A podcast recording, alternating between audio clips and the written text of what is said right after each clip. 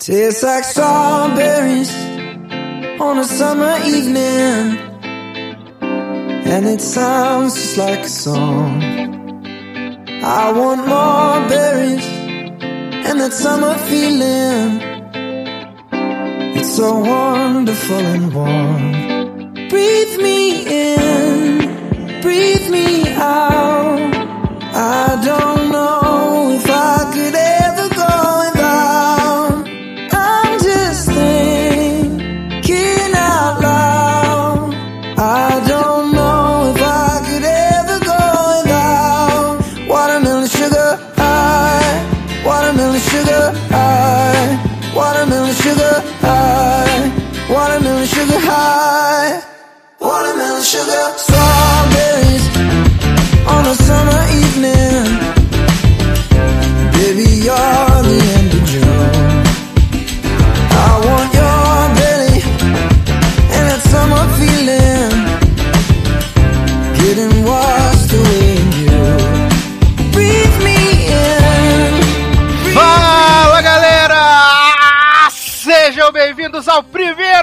primeiro Logado Cast de 2020. Eu sou o Edu Sasser e no programa de hoje nós vamos tirar o atraso das séries que estrearam nas últimas semanas. Vamos fazer você se livrar de muita dor, muito sofrimento. Porque não livrei os, os integrantes desse programa, dessa Pois dor, é. desse sofrimento. Até o final dessa edição, você vai ouvir falar de Deputy, vai ouvir falar de Bone Collector, Dare Me e também tudo sobre a segunda temporada de Sex Education. Coisas maravilhosas, coisas incríveis. Uh! Essa é a hora que o ouvinte fala, graças a Deus, uma que eu conheço.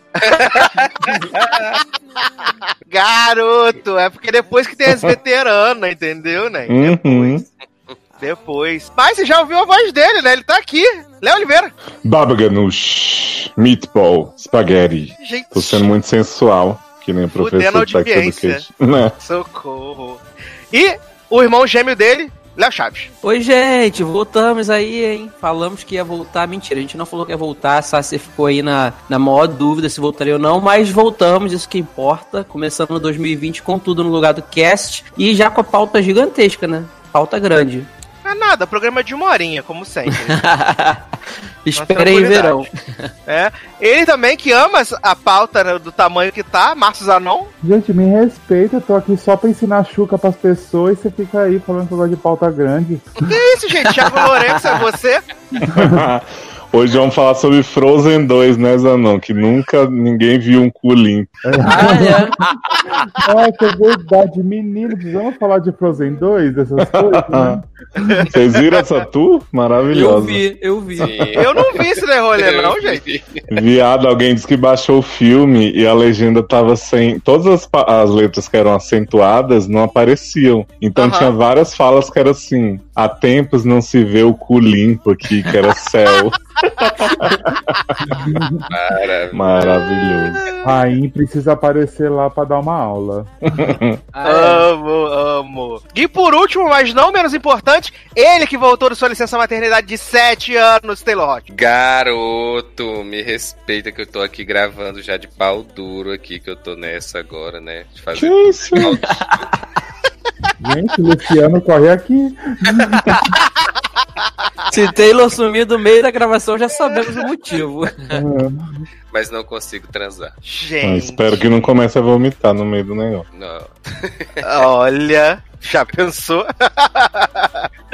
Mas, meninos, estamos de volta aí, né? Primeiro programa oficial de 2020. Tivemos a nossa temporada de verão, programinhas menores, né? Nem tanto, mas menores do que a gente costuma fazer aqui todas as semanas. E vamos começar então relembrando assim tudo que aconteceu, tudo não, porque também não dá. Mas algumas coisas que estrearam nesse comecinho de janeiro, finalzinho de dezembro. Eu já quero começar puxando coisa ruim. Eu acho que é isso que o povo merece mesmo, né? que é a nova série do USA chamada Dare Me. Ah. Né? Uma série que é baseada num livro de muito sucesso, supostamente, e que é protagonizada. Eu sempre confundo que é, falo que é- a protagonista é Willa Holland, mas na verdade não é. Willa Holland é a do Arrow. Essa é a Willa Willa Holland é a Maricinha. Isso, a Maricinha. Isso. A- mas na verdade essa é a Willa Fitzgerald, que é a do que fazia a primeira e a segunda temporada de Pânico, né? Ela era a mocinha do Pânico da MTV, Hum, né? Esse último pânico que a gente viu? É, só que a primeira e segunda temporada era com outro elenco. Ah, Ah, sim. a, Emma, a Emma, né? Isso, exatamente, a Emma. É. Era ela. Jennifer Morris. E assim, essa série. É, ela é peculiar, né? Porque se a gente for tentar pensar numa sinopse, é uma cidadezinha no interior dos Estados Unidos que tem um, um- um time de cheerleaders e chega uma treinadora supostamente super sinistra, super incrível. A Sue Sylvester da, da, da cheerleader, na verdade, é a mesma, mesma função, né? A mesma função, na verdade.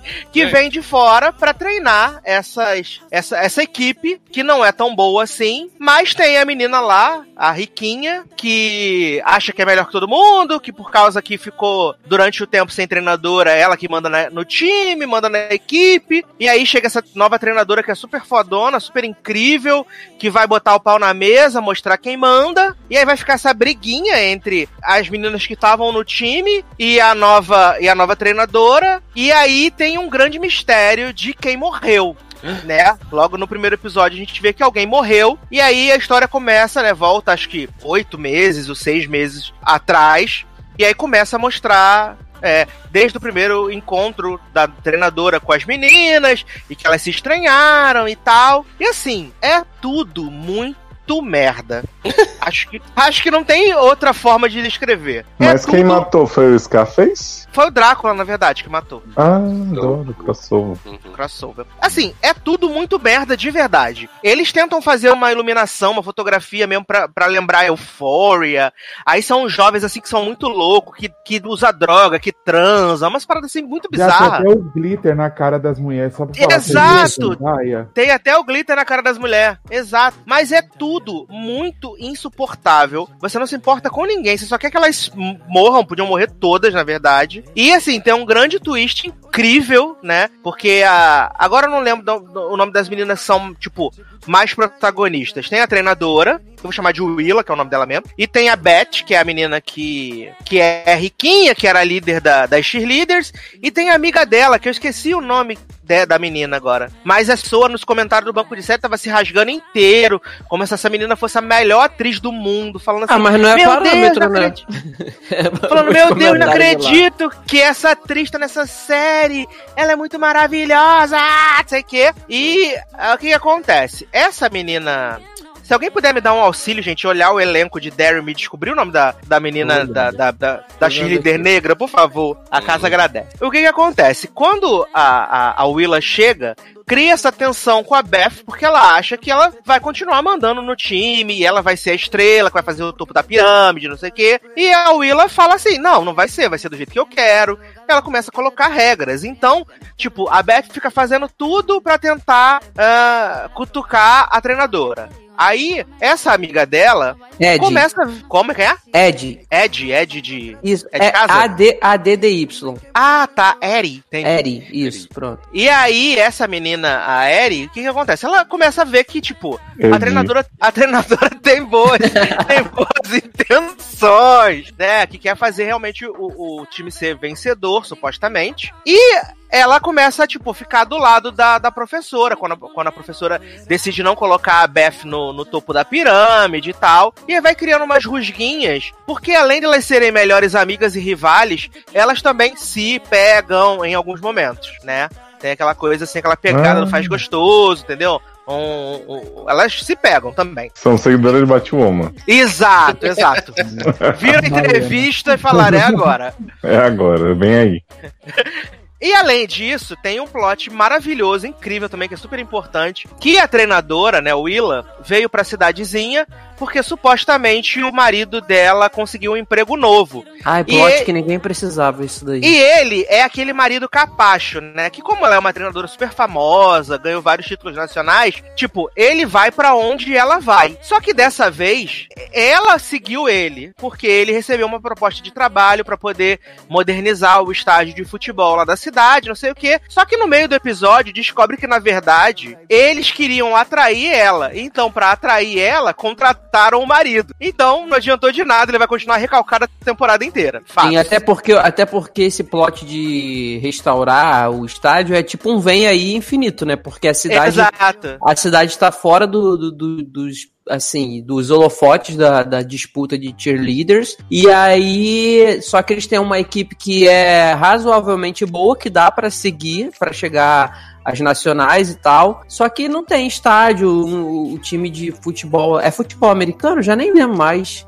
É, futebol americano. É, futebol americano é também é o, tipo uma eterna promessa que não vai pra frente, aí o estádio parou de ser construído e tudo mais, e aí tem esse plot de que chama o cara, que é o marido dela, da Willa, pra poder levar à frente essa obra. Só que aí, no- numa festinha lá, né, quando eles estão é, comemorando lá o, o, o resultado do primeiro jogo, é, descobre-se que na verdade não, não foi por causa dele que, que, que chamaram, né? Foi por causa dela. Aí já ele já fica um pouco afetado em casa com ela, né? Exato, porque ela comprou um sapato, ela, ela queria um sapato, né? Ela comprou um sapato vermelho, que era caríssimo, não sei o quê. E aí ele falou: ah, a gente não pode pagar isso. Isso. Mongolão gigante. Resumex. Hum. As meninas, a, a, a Beth fica lá infernizando a vida da professora. Aí elas vão na festinha na floresta lá, toda eufória, com glitter na cara, não sei o quê. Aí o homem fala pra, pra menina chupar ele. Aí ela fala assim: Que é isso, menino? Que eu vou chupar você não, você que vai me chupar. É isso Você aí. que vai me chupar. Exato. E aí tá, acaba a festinha, elas vão pra casa, aí fala assim: ai menino, cadê meu celular? Esqueci. Vamos voltar na floresta. Aí quando elas estão chegando assim na floresta, e fala assim: "Ah, meu Deus, tem uma luz de um carro aqui. E aí, de repente, close no carro. A professora está dando pra um aluno. É. Achei que só pode ser Jesus. Vale lembrar que nesse, nesse plot da festa ainda tem uma situação que a, a Beth pega uma arma no porta-luva de um carro lá de um aluno e fica. Aluno não, acho que ele é militar agora, se eu não me engano. Já tem tempo, não lembro. E aí ela fica é, é, com a arma ali meio que brincando sério de que vai atirar em alguém, aí aponta a arma pra melhor amiga. Aí até que o, o- o militar consegue tirar a arma da mão dela. Só que ela chega a dar um disparo. Antes disso tudo, ela apontar pra amiga, ela chega a dar um disparo pro meio da floresta. Aí eu não sei se esse plot tá ligado com a pessoa que morre, né? Eu acho que não, porque vale. Porque tem que dizer que o, o cara que a professora tá dando lá no final do episódio é o cara que a Beth gosta, né, por cima. Isso. É o cara que ela, ela tira umas fotos assim de sutiã e manda pra ele, bota no celular dele, e aí ela tá dando pra ela. E aí ela, ela tira a foto e filma. Aí a Edi, como diz Leose, Edi fala pra Beth assim: você não vai usar essa foto. Aí ela voa assim, e as duas saem correndo. E acaba o primeiro episódio que tem uma hora, mas parece que tem sete. Porque é, muito chato. É muito chato. E é como eu disse, ele fica tentando emular Euphoria e essas séries skins e tal. Aí no, no visual, no modo dos jovens agirem. Mas é tudo tão qualquer nota, Tem, sabe? tem também o, o, o- o plot que a Beth, ela já tá com uma rixa gigante com a treinadora e ela meio que faz um stalker na casa da treinadora, né? Ela Isso, ela leva. invade a casa da treinadora, fica olhando de fora. É, Nossa, aí, a- inferno. aí pra meio que intimidar, e aí a Edi tá junto, né? E a Sim. Edi, a Edi ela fica meio balançada porque assim, ela gosta da, muito da amiga dela, amiga e peguete. Só que ela também tá, tá gostando do, do primeiro da primeira semana de trabalho que a treinadora nova tá fazendo. Até porque é uma mulher muito renomada na área. Aí ela fica meio que nesse em cima do muro, que é toda a situação que leva da arma, dela apontar, da Beth apontar a arma pra amiga, já tem isso também, que ela já tem ciúme e tal. Então, assim, é um monte de plot meio que não é alheio, mas eles vão criando um monte de plot pra tentar juntar tudo, só que no final é tudo muito chato. Ninguém e se ainda importa tem- com nada. E ainda tem um problema muito grande, que é eu tentar fazer a Willa Fitzgerald ser, tipo, uma treinadora muito renomada, que já ganhou vários títulos nacionais, sendo que ela tem a mesma idade que as alunas. Eu tava Então, sem entender eu- isso. Quando você falou também, que ela era eu- treinadora, eu falei, ué, Emma? Eu também Exato. pensava aqui a mesma coisa, perdi nesse plot. Exato, porque supostamente ela já ganhou vários títulos nacionais, que ela é incrível, não sei o quê. Só que, tipo, ela tem a mesma idade das alunas, não tem como. Sabe? Não tem como. Olha. É impossível. Assim, é, é muito ruim. Muito, muito ruim. Se alguém teve coragem de assistir mais do que um episódio disso, por favor, me conta Comente. quem morreu. Me conta quem na morreu. expectativa aqui de você falar, ah, eu assisti tudo, porque eu tava Sim. no transporte e tal. No final é isso. Não, né? Eu só assisto do transporte, está no Netflix. O que eu preciso. Aliás, vale dizer que Deremy. Vamos vai patrocinar aí, Netflix. Vamos patrocinar. Eu- Aliás, vale dizer que Deremy vai entrar na Netflix, né? Ele tem um Ah. acordo de distribuição Agora sim global. ele vai ver. Não, em breve saberemos. Eu tava lá sem fazer nada, não tinha série pra ver, eu vi lá! Então podemos esperar daqui a algumas semanas o resumão da temporada de Deremy, né, seu Eduardo? Você que tá dizendo. É, vai entrar na Netflix, que eles assinaram o contrato de, de distribuição global com a Netflix. Aí eu acho que quando a temporada acabar nos Estados Unidos, todos os episódios vão entrar na, na Netflix de Deremy, a primeira temporada. E, aí, acho que vai, e aí vai chegar aqui, aí vai ser Ido! As pessoas descobrindo um ano depois e falando a que é a nova melhor coisa. né, gente? É. A nova IU. A nova série da Netflix. Escreve aí. atrás. Exato. Mas deixando o Deremy pra trás, eu queria que Leonardo Oliveira falasse sobre a nova roupagem, né? A versão latina de Of Five, né? Ou o quinteto, o quinteto, né? Essa série que fez muito sucesso na Record, no Brasil. E que. É, ela passava no- na Record, no Brasil. Ah, é? Não, nele, nele nem sabia também. Era o quinteto. É... Eita porra. E que lançou. Lançou a. Oh meu Deus, fugiu a nossa Sidney Prescott, Hewitt. gente. Ah, Jennifer Hewitt. o garoto. O Jack de Lost também, não foi dessa série aí? foi. Ó, tinha Foi. Jack, Sim. tinha menino de De Volta pro Futuro, tinha aquela menininha Lacey Chabert, né? Sidney. Que agora só faz filme do. Lifetime. Exato. E tinha Jennifer Love Hewitt como a, a namorada de Jack de Lost, que ganhou o spin-off Time of Your Life. Eu só lembro de of... eu, só, eu só lembro de of Five por causa dos comerciais que eu assistia na Sony na época, esperando entre uma série e outra. Aí Adoro. passava o- os comerciais de of Five. Eu não sei agora como é que tá a questão que tinha of Five na Netflix. Eu não sei se ainda tá. Eu sei que na Globoplay tem as, as seis temporadas de Pair of Five estão lá, que era um dramalhão horroroso, mas eu amava na época, porque era o rolê dos pais que morriam no acidente de carro. E aí o irmão mais velho, né, o Jack, ele tinha que cuidar dos irmãos mais novos. E aí tinha o restaurante da família, e era um dramalhão sem fim, mas aquelas coisas de adolescente e tal. E aí a, a Freeform resolveu fazer essa nova versão, que é protagonizada por latinos, e os pais não morrem, né? Eles são deportados, não é isso, Leoz? Exato. Assim, a, a essência é a mesma. A família tem um restaurante, e aí os pais são muito legalzões com todo mundo tal. E o conflito começa um belo dia, chega a polícia no restaurante, assim, não é pedindo comida, né? Como costuma acontecer, é falando pros pais que eles querem ver a documentação. E aí o pai fala assim, ah, mas nós já estamos aqui há 17 anos, não tem que ver documentação nenhuma, não sei o que, nós empregamos americanos, temos toda a nossa família aqui, todos os nossos filhos nasceram na América, tá, o que, que você está querendo ver documentação? E aí o policial muito didaticamente fala, os tempos são outros agora, você acha que é só tá aqui, não sei o que tal. E aí já de cara os pais vão para o xadrez e fica as quatro crianças mais o bebê, né, que é uma criança também, tecnicamente. Mas, gente, é impressionante. Assim, eu gostei da, da mudança, sabe? Eu acho que fa- faz sentido pra hoje Uhum. você tratar essa questão de imigração e tal. Só que, não sei, eu achei a execução meio pobre, porque primeiro os pais me parecem ser muito away sobre esse assunto, tipo, ah, não sabia que a gente tinha que correr atrás disso, sabe? Tipo, muito inocente pra pessoas que já construíram uma vida ali, já empregam pessoas, tipo, me parece que eles seriam um pouquinho mais bem informados de, pelo menos dizer, sei lá, a gente tentou aplicar pra. Que nem a Abuela faz, né? E o One Day at a Time. Aham. Tipo, a gente tentou conseguir a cidadania e tal, mas não deu certo ainda. Tem uma desculpa melhor do que eles, ah, ah, eu não sabia que precisava. Nossa, que coisa, sabe? Tipo, me deu um pouco de raiva deles nesse sentido. E os filhos são todos insuportáveis. né? Na verdade, assim, todo mundo é insuportável, os pais também são, mas os filhos, tipo, o filho mais velho é o. Aquele menino que era amigo do Clay em 13 Reasons, acho que era Jeff o nome dele. Aham. Eu até gostava dele em 13 Reasons, só que nessa série ele tá muito tipo, ah, eu sou o galã músico, não sei o que, que é o papel que era do Matthew Fox, né, na outra versão. Esse menino não é bonito, né, gente? Ele é bem desprovido, assim, de, do atributo beleza.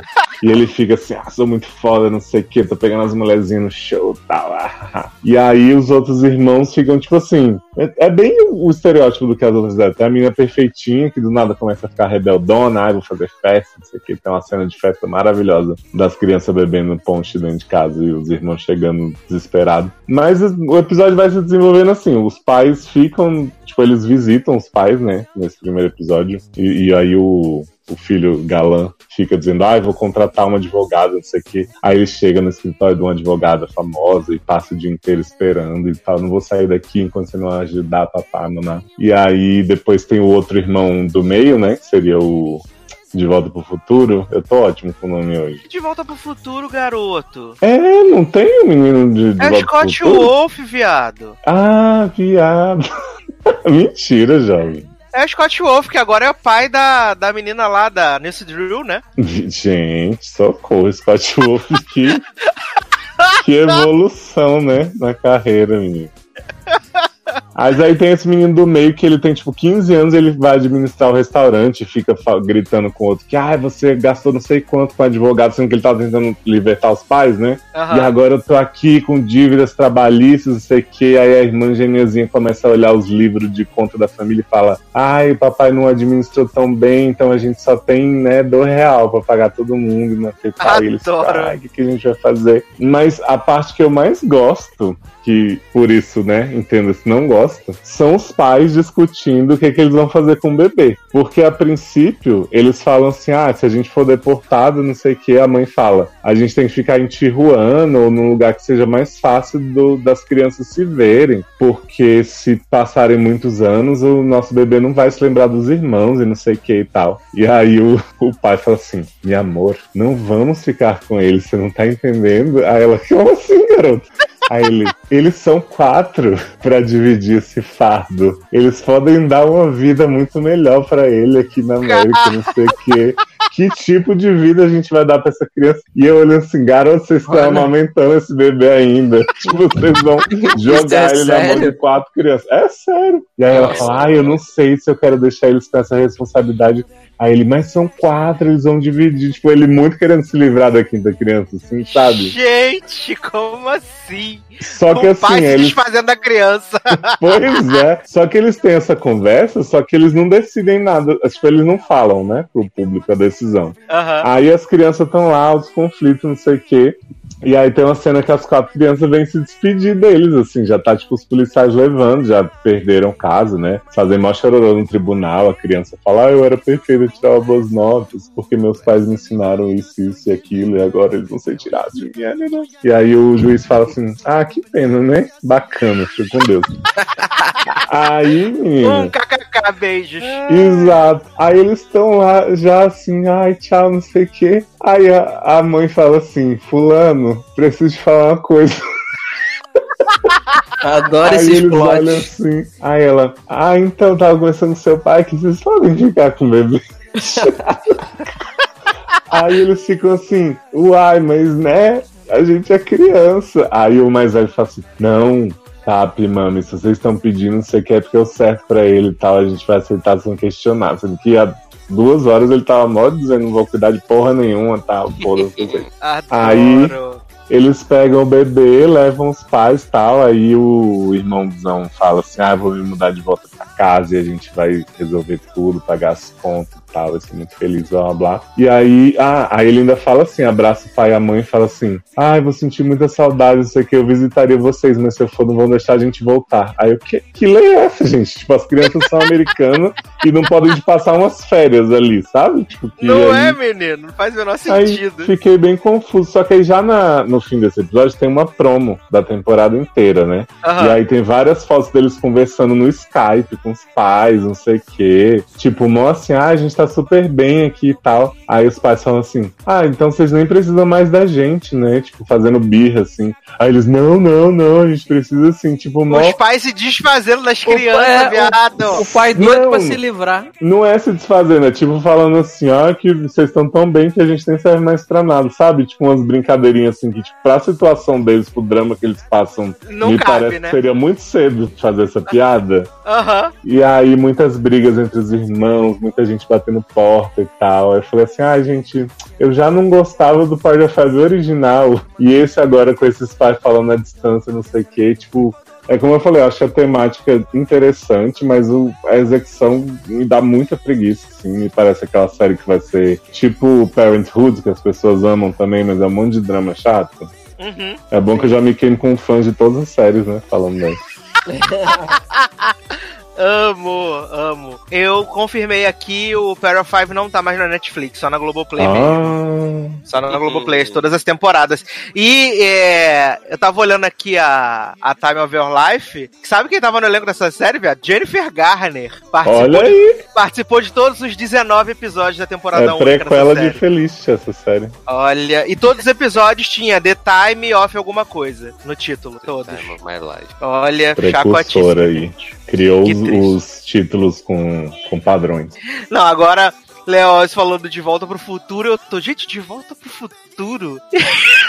Aí eu até entrei pra conferir, Eu né, gente? jurava que essa série. Eu tava procurando agora também. Eu jurava que ele tava nessa série, que ele era o irmão mais novo de Jack. Não, é o Scott Wolf, que agora é pai da Nancy Drew. Né? O que, que o De Volta pro Você Futuro como o fez de tempo série? passa. Ele fez. Good Wife. Uhum. Não, garoto. Ele jovem. Mentira, ele fez Spin City. Spin City. Hum. Ele fez Spin City, fez. Spin Bacana. Spin City era aquela com, com o Charlie, né? Shin também, não era? Que entrou no lugar dele quando ele saiu. Ah, porque ele descobriu que tava Ah, com eu o já Parkinson. sei por que, que eu achei que tinha ele. Ah, Porque o outro é Matthew Fox, né? Matthew Fox é o, o Lost. Então, e ele é Matthew o quê? Como que é o nome dele? Scott. Wolf. Não, o De Volta pro Futuro. É Michael J. Fox. Exato, eu achei que era Igualzinho, Leoz. Foi o mesmo nome. É, gente, é a mesma letra do primeiro nome. E tem o Fox. A próxima vez tu, tu compartilha a droga, Léo. A grande família Fox, né, Leozo? Exato, família Raposa. Entendi. What Leoz, does the já- fox say? Tu. Que- Já que você tá nesse clima aí, Leózio, qual vai ser a primeira música do Logado Cast de 2020? Jovem, você tem certeza que você quer jogar essa responsabilidade na minha, na minha conta? É, Já joguei. Então vamos joguei lá, e what saí does, fora. the, what does the fox say? Que ano é hoje, hein? né? Ah, O que, que tá acontecendo? Ah, Ai, ai. Então, pra abrir os trabalhos em 2020, vamos tocar essa belíssima canção de 1960 e a gente já volta.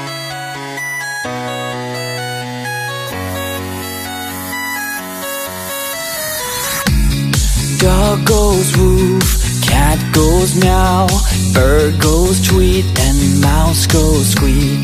Cow goes moo, frog goes croak, and the elephant goes toot. Ducks say quack, and fish go blub, and the seal goes ow, ow, ow. But there's one sound that no one knows.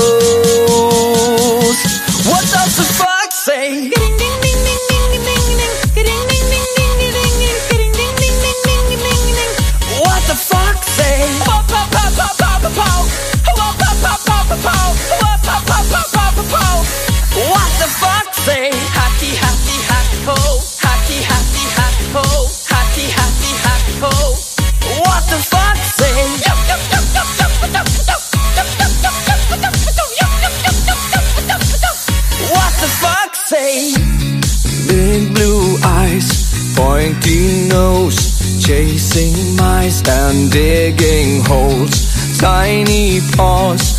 up the hill. Suddenly you're standing still. Your fur is red, so beautiful, like an angel in disguise. But if you meet a friendly host. Will you communicate by more more more How will you speak to that?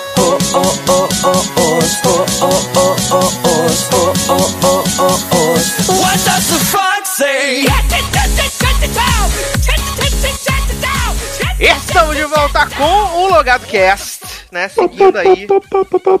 Gente, que animado. Essa música me despertou. Eu confesso que amo a Glee version dessa música. Maravilhosa. É, é muito ah, boa. sim, maravilhosa, né, gente? Gente, aliás, né, nós comentamos no nosso grupo, nas, no- nas redes sociais do Logado, toda a discogra- Toda a discografia de Glee agora está nas plataformas digitais, então você pode aí, né, relembrar. Eu baixei o álbum do episódio 100 porque eu descobri que eu amo todas as versões do, do, do- do episódio 100. Paz. Inclusive descobri que amo uma música cantada por Gwyneth Paltrow, a ladra do Oscar. Tá. Já eu fico pensando que é, Gleecast já é o meu artista mais tocado no, no Spotify, agora com a discografia completa, então Com certeza vai ser. já sabe. Ah, mas esse ano tem um forte competidor que é sede musical, né? Que É verdade. Ah, verdade, né? Verdade, que eu acho que agora não vai tudo, não vai barrar. Agora já era, acabou. Porque daqui, a- porque deve, daqui a pouco tá com mais episódio do que Glee, né? Tu queres, Glee? Tu queres? adoro. Por que choras, Lé Michele? Daqui a pouco o Vamos fazer- Michele vai estar pedindo emprego pra Leose. É porque não tem que ler o não tem que ler os casos, não vai poder Agora usar que ela é ponto dela. podcaster, né? Porra, É. agora sim, já pode fazer o convite. A gente pode chamar ela, Kevin B e Tina, né? Amo. Pra poder participar dos programas aí. E a questão na, no ram- E pode chamar até Véia também, que Véia também tem podcast, né? Sim, véia tem podcast Imagina Juntas da, das véias. Ah, a gente Amo. que o novo emprego dos Gleeks são podcast. Tá. É, É, é porque é o ano do é podcast o no ano. Brasil. Exato, 2020. É, o ano do podcast no Brasil.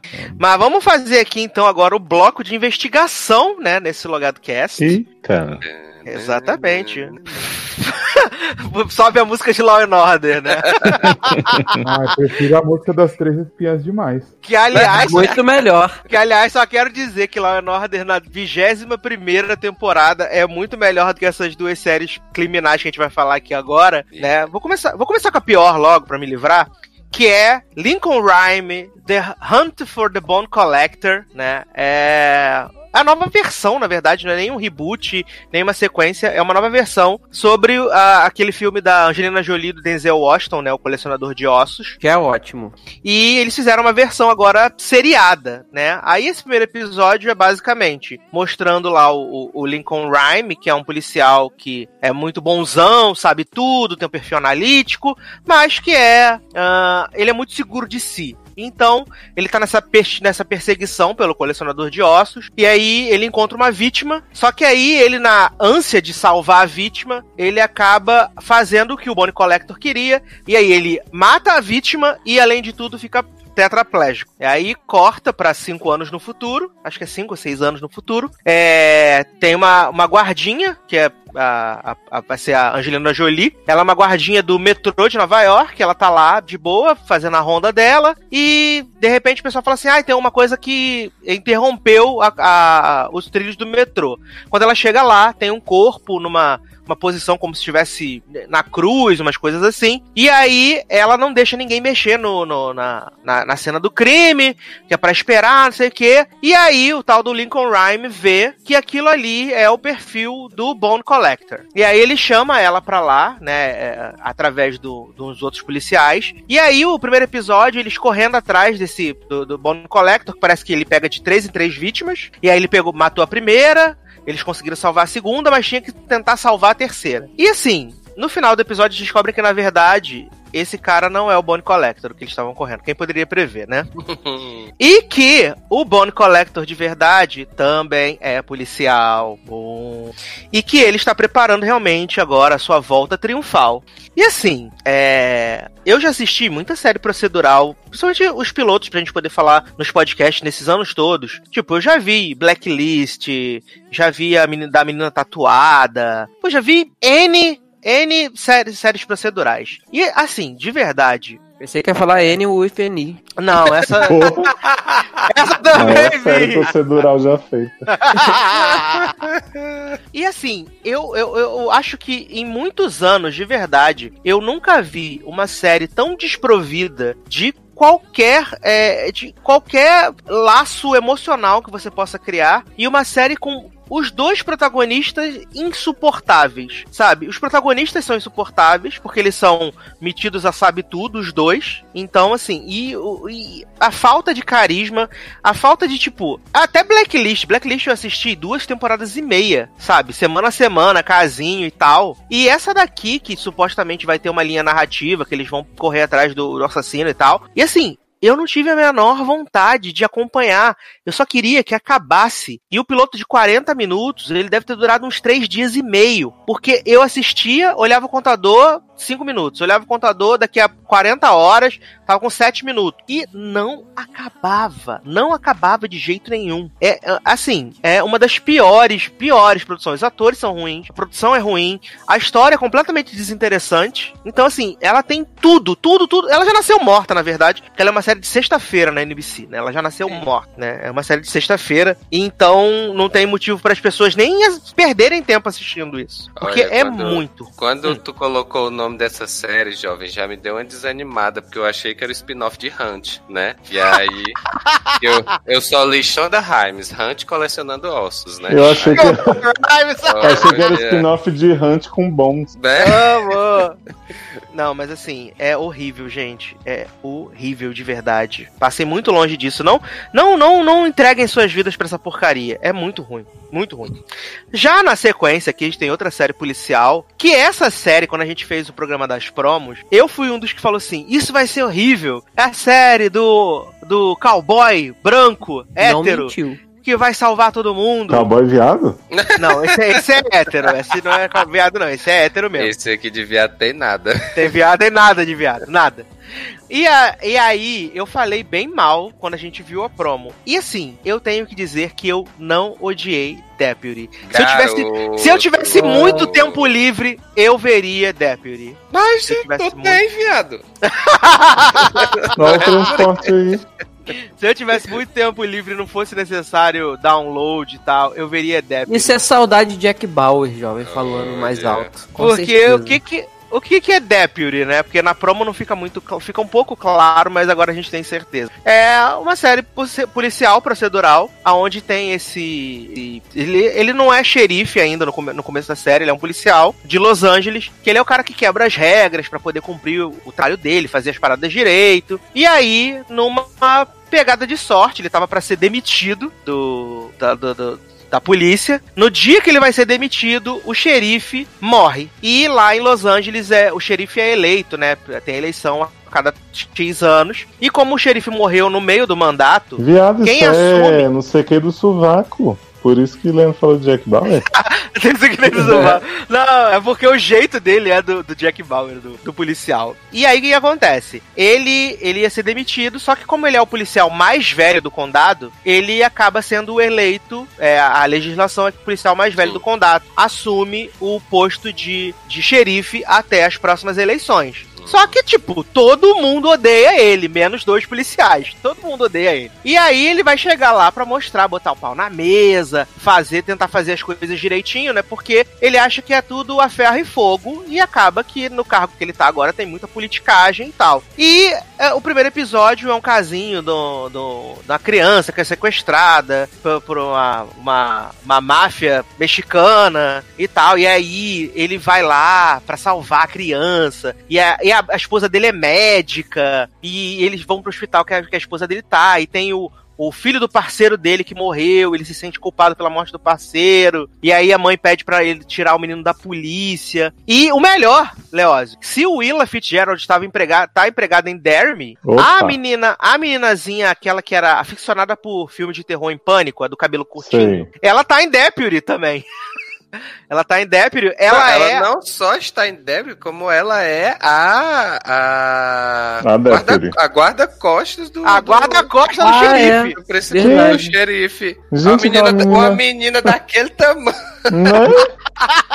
Olha.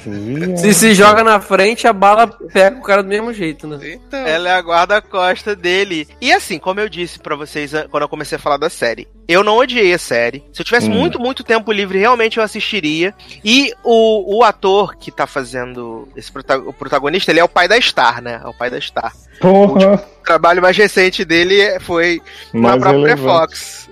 Foi na própria Fox que era como o pai da Star. Não é Mas- ele o, o cara que fez o True Detective, não é? É Exatamente, ele, fez Eu- True Detective ele, a última também. temporada. É, ele era o parceiro do Mahershala Ali, né? E assim, é... Eu não odiei. Eu veria mais episódios, se eu pudesse, se eu tivesse tempo. E apesar de ser, tipo, aquele procedural, genericão. E ele, é- ele lembra muito Jack Bauer, o jeito que ele Muito. fala. É é- ele é louro também, né? Então o jeito que ele fala, o jeito que ele se porta, o jeito que ele age, aquela coisa de colocar o trabalho e o dever acima de tudo, de todos.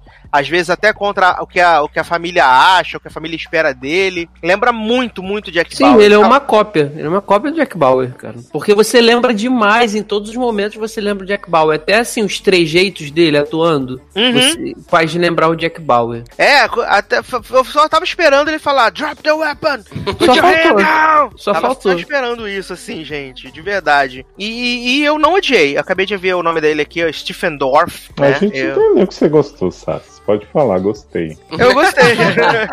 Você pode Olha. assistir, tá? A gente já tá liberando. Então, assim, eu confesso que de- das coisas que a gente é obrigado a ver, ela não incomoda, mas pra mim não rola, porque eu já tô saturado de série desse tipo assim. E ainda mais quando você pega um ator que eu gostei muito do trabalho que ele fez em True Detective, gostei de verdade. Só que aí você pega uma série que o cara tá travestido de Jack Bauer. E tipo, é o badass lá da parada que desrespeita tudo e todos pra fazer do jeito dele. E aí ele ganha o cargo de xerife, de xerife lá, né? Principal. E aí vai começar a mudar as regras todas. Aí toda semana vai ser um casinho diferente pra chegar no final das contas conseguir prender o mexicano que fugiu lá. Foi preso, mas conseguiu fugir da cadeia e tá foragido. Então, assim, pra mim é uma, é uma fórmula que já deu. E sendo da Fox, cara, pra isso aí cagar vai ser muito fácil. E rápido, né? Esse é o ô, problema. Ô, Zanon, lá tô vendo aqui, ó. Desculpa, Taylor, só pra dar uma informação muito importante pra Zanon. À vontade. Que o Stephen Dorff participou do clipe de Boyfriend da Britney Spears, tá? Nossa, boy, nossa senhora, do terceiro álbum, eu tenho mais 78 anos. Como é que eu vou lembrar desse homem? Muito relevante. Em 2004, ele participou do clipe da Ele Britney. foi o, av- o avulso número 3 do clipe.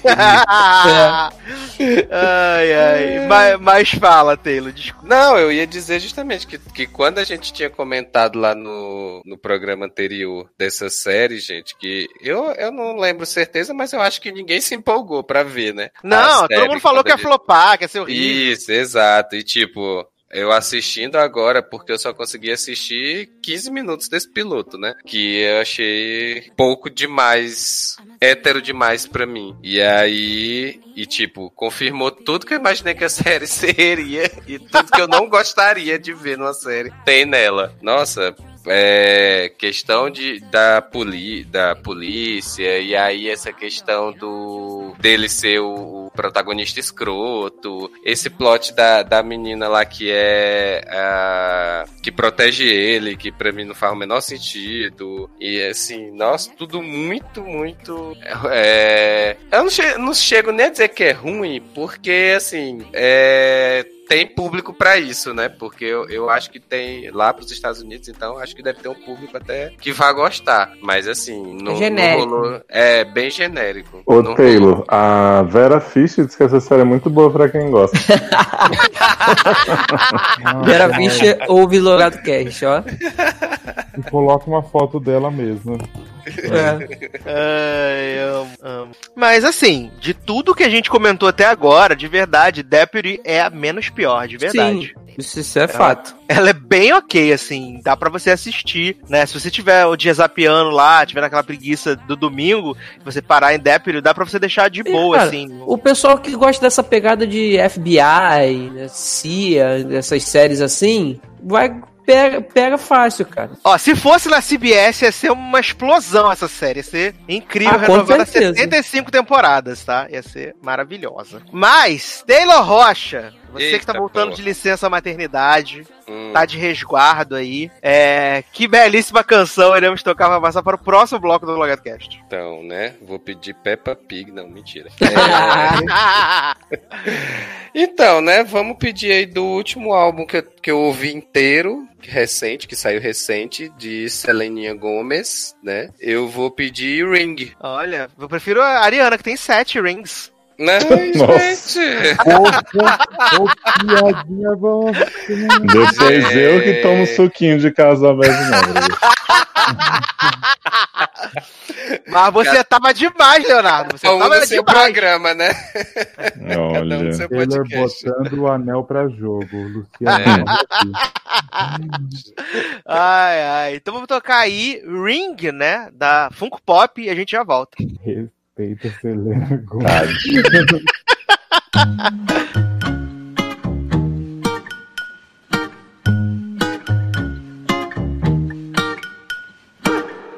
You all in your feelings, baby. All into me. I'm one in a billion, baby. Don't you agree? Obviously, you know I'm aware of that. I'm breaking hearts like a heart attack. Got 'em right where the carrots at. Wrap around my finger like a ring, ring, ring. They just like puppets on a string, string, string. I put it down, they call me up. They doing way too much, so I just let it ring, ring, ring. Yeah, I received your message, all 23. You know I'm Jordan with it. G-O-A-T. Obviously, you know I'm aware of that. I'm breaking hearts like a heart attack. I got 'em right where the carrots at.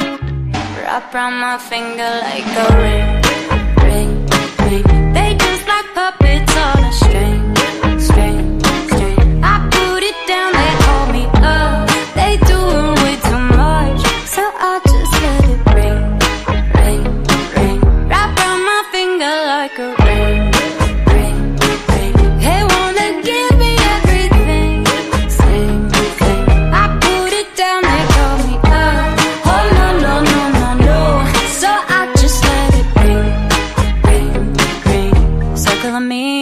just like satellites. Circling me all day and every night. Circling me, I'm sure you sympathize. La la la la la la la la. Oh no no. Wrap around my finger like a ring, ring, ring. They just like puppets on a string. Estamos de volta com o LogadoCast primeiro de 2020 pra vocês. Vamos agora para o bloco musical do LogadoCast, né? Começando Eita. com uma nova aposta da Netflix chamada Drácula. Oi? né? Adoro! Mas só faltou Drácula cantar mesmo, filho. Porque a canastrice tava. Olha, nova coprodução da Netflix com a BBC, né? É, ela é dos mesmos produtores lá do, do Sherlock e de, de várias temporadas de Doctor Who, né? O, o Gatix e o outro esqueci o nome. É, e três episódios, uma hora e meia, mostrando essa figura pitoresca, né? Que é o Drácula. E os trailers davam uma tinha uma vibe completamente diferente do que a série é. Que parecia que ia ser uma coisa séria, uma coisa soturna, né? Gótica trevosa. Tanto que até menino Leandro não sabia se ia assistir e tal, porque, né, achava que poderia ser pesado. E, gente. Eu fiquei muito impressionado. Eu só assisti o primeiro episódio, né? Porque não tive condições emocionais de continuar. Mas é, eu achei um pouco, de verdade. Taylor, conta pra gente qual é a premissa Ai, desse Drácula. gente. Pelo amor de Deus. Olha, né? Então, assim, como uma pessoa que não conhece a história original do Drácula, né? Então eu não sei se essa história teria. é, A seguiria história alguma real, coisa. né, da vida dele. É, exato. É, não sei se ela segue a história original, mas assim, basicamente o que rolou é que nós temos um Drácula que é canastra ao extremo, né? E que assim, ele até chega um cara lá no castelo do Drácula, né? Porque vai lá pra fazer uns negócios, negócios mesmo, né? Fazer Acho que ele tava vendo questão da imobiliária, alguma coisa do tipo, não lembro É porque. Taylor, ele quer, É. ele quer botar o castelo à venda E- pra ir pro Reino Unido. Ele quer ir pra Inglaterra. Exatamente, exatamente. E aí, quando chega lá, o Drácula diz: Não, você vai ficar aqui porque eu vou te chupar todinho até o final. e aí. Gente, vou ver essa série. É uma Exa- pornô. Não faça isso contigo, jovem. E a partir daí, esse homem fica trancado no castelo o tempo todo, porque Drácula, né, só aparece à noite. E aí eles, ó, eu vou, à noite eu tô de volta, mas durante o dia você fica de boa aí no castelo e tal, conhece o castelo, passeia por aí. E aí esse homem, né, não sei por que desconfia que tem algo errado na história, né? E aí. Viado, eu amo, eu amo de verdade. Nossa, por quê? Eu amo nesse primeiro episódio que o homem fala assim: será que alguma coisa está errada? E toda vez que ele vê o Drácula, o cara tá novo e com o cabelo ficando preto, o cara tá todo e, ele caindo aos pedaços. e ele defiando. Exato, e ele fica Agressivo. tipo. Ele fica tipo arte em Orphan Black. Acha que alguma coisa não está certa? Hum, alguma O cara coisa não tá faz no estranha. menor sentido. Exatamente. E aí, tipo, esse homem começa a passear no castelo de manhã pra tentar encontrar uma saída, alguma coisa. Aí ele encontra umas caixas que tem uns mortos-vivos dentro, né? Ah, numa noite aí, aí se espanta, sai correndo. Aí numa outra noite ele encontra umas outras caixas onde tem uma mulher. Numa delas tem uma mulher, né? Que é essa mulher tá doida querendo chupar ele também, né? Hum. No É mesmo plot. chupação que só. Exatamente. Mas depois aí- de encontrar morto-vivo, ele ainda tá pensando, ah, tem algo estranho, ainda fica lá. Não, não, na verdade aí ele já, tava, ele já tava meio convencido de que tinha alguma coisa muito errada porque ele já tava ficando careca, já tava unha aqui nervoso caindo. Não? Ah, ainda bem que ele tem Não. pensamento Eu, rápido. eu, então. acho, eu, Porque- acho que, eu acho que nessa cena foi que virou um pouco pra ele essa história. Porque até lá eu acho que ele não tinha visto nada de. Assim, que, né, na teoria tenha. Não, é, visto, visto não, mas É. no, no caso assim, ele já tava se sentindo como alguma coisa errada com ele, porque ele tava Ah, sim, muito, sim. Sabe, se, se decompondo praticamente. É, e tipo, na primeira noite que ele, é, que ele chega lá no castelo, que o Drácula mostra o quarto pra ele e tal, não sei o que. Aí ele ouve um barulho na janela, né? E tem uma cortina na janela. E aí quando ele abre, ele vê rapidamente como se tivesse alguém passando pela janela. E aí ele vai, abre a janela e vê uma mulher andando na parede e entrando Aham. numa outra janela, né? Isso na primeira noite. E ele não desconfiou que tinha alguma coisa errada nisso. Exato. é. E é maravilhoso porque tudo isso, Léo, está sendo contado, o, o homem tá contando pra freira Adriana Galisteu. Ah, Ah, é, é a cara da Adriane exatamente. Galisteu, gente. Quando eu Ele vi essa tá mulher a primeira vez, eu é a Adriane Galisteu. E ele tá narrando isso pra feira Adriana Galisteu, né? Contando lá os rolês do Drácula lá. E aí ele vai contando o quão estúpido ele foi. E a mosca entrando no olho dele enquanto ele conta? Nossa! Uhum, uhum. Ai, que nervoso. Gozo na música. Ah, Dolores. Exatamente. Ai, ai. E aí ele, esse homem fica aí rodando o castelo o tempo todo, né? Até e aí, enquanto isso no plot entre aspas No presente, lustre do castelo. no presente ele tá contando a história pra freira, né, no convento e tal, porque essa freira é é super engraçaralha, faz piada de tudo, não sei o que, né? Joga umas piadas pra cima dele. Diz que não ser sei o freira é quê. um casamento falido com Deus, né? É, É. diz que, diz que o A Drácula. própria Mrs. Mason. Diz que o Drácula queria comer o cu, o cu dele, não sei o quê. Sim, né? ela pergunta: você, você teve relações sexuais com o Drácula? Sim. E, e vai lembrar que o Drácula chama ele e todas as suas presas de noiva, né? De noiva, exatamente. Tem esse plot maravilhoso. E aí, é... mais pra frente no episódio, né? Eles estão contando essa história lá no convento. E aí o Drácula aparece no, no convento, né? Ele tenta entrar, na verdade, porque ele aparece como um lobo e tal, aí fica na porta, né? Porque tem aquele plot de que o vampiro só entra se você convidar ele pra entrar. E- Parece como um lobo. Sim, um Sim, cachorro. É, Gente, como um lobo. É tipo lobo, é, é híbrido, lobisomem, tira. Ele é tipo, é tipo um lobisomem. E mostra ele se transformando de Sim. volta até. Ah, é, aí ele fica lá na porta, e aí a, a freira Adriane Galisteu vai lá na porta e diz que ele não vai entrar, não sei o que, e aí ele vira a gente, fica todo pelado na frente das freiras, aí as freiras pegam as armas, né, os crucifixos e tudo, e aí forma o squad lá na frente, e diz que não vai entrar, não vai entrar. Essa cena foi a, ce- foi a única cena que eu achei interessante do Foi piloto, maneira. Porque eu fiquei tenso nessa cena que eu tinha certeza que alguma freira ia cagar o negócio e ia dizer pra ele entrar, né? Mas nenhuma disse na hora. E aí, é, e aí a freira Adriano Galisteu fica lá toda hora na porta e fica lá, esfrega na cara dele, não sei o que. Ó, você não vai entrar, você não vai entrar, que nós somos é gostosa aqui, poderosa. Menino, fica um negócio aí uns 10 minutos nessa cena e tal, e no final das contas ele não entra por conta delas, né? Ele entra Não. por conta do. Ah, do, do homem, né? Que tá no. Isso, por causa do cara. Porque É. o cara, ele tenta assim, ele tá todo já um morto-vivo, ele vira um Walking Dead. Todo morto.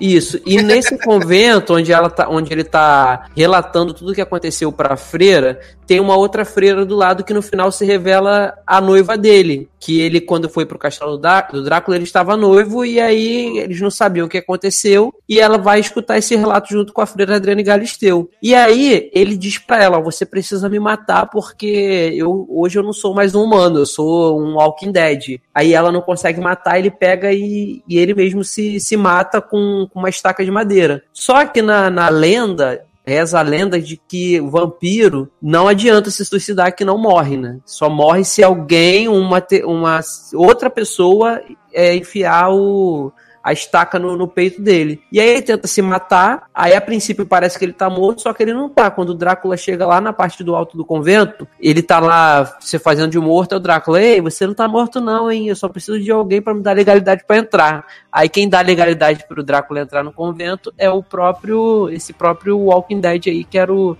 o cara que tava relatando a história. Isso, exatamente. E aí as freiras. é, E aí ele ataca as freiras tudo lá, que as freiras estavam tudo rezando lá dentro do convento. Aí ele invade a capelinha lá do convento, mata tudinho, né? E aí, no final do primeiro episódio, tá lá a freira com a. Quem é? Tá lá? Com a. Com a Mia, com a, namo... né, Com. Mina, Mina, Mina. Mina, Mina, exato. Aí ela tá lá com a Mina, as duas horrorizadas e tal, não sei o quê. E aí entra, né, o, o- o homem lá do, do convento, dizendo que. É, dizendo Seus que, cabelos é da hora, seu é tipo isso, exato. Dizendo que, que a mina tem que chamar ele, tem que convidar ele pra, pra entrar, porque elas fazem, botam. Eu não lembro se é sal que ela joga na porta assim. Ela, fa ela faz tipo. né, Não, ela faz tipo dentro do quarto, ela faz tipo um. um- como se fosse de giz mesmo, um quadrado. E ela fica dentro desse quadrado. Exato, exato. E aí cada um no seu quadrado, né? Cada um no Só- seu quadrado. Só pode entrar no quadrado se for convidado também. Ah, e, bom. aí, É. e aí o homem fica dizendo: Ah, mina, eu sou seu, seu noivo, você tem que me convidar pra entrar, não sei o que, BBP, carne assada. E aí ela não convida, e aí ele, o Drácula sai de dentro do homem, assim, né? Literalmente explodindo o homem e aparecendo. Socorro. Entrou Exatamente. E pelo aí. cu do homem. Uhum. Aham. Igual Tipo, Homem-Formiga tipo. Homem-Formiga. Aham.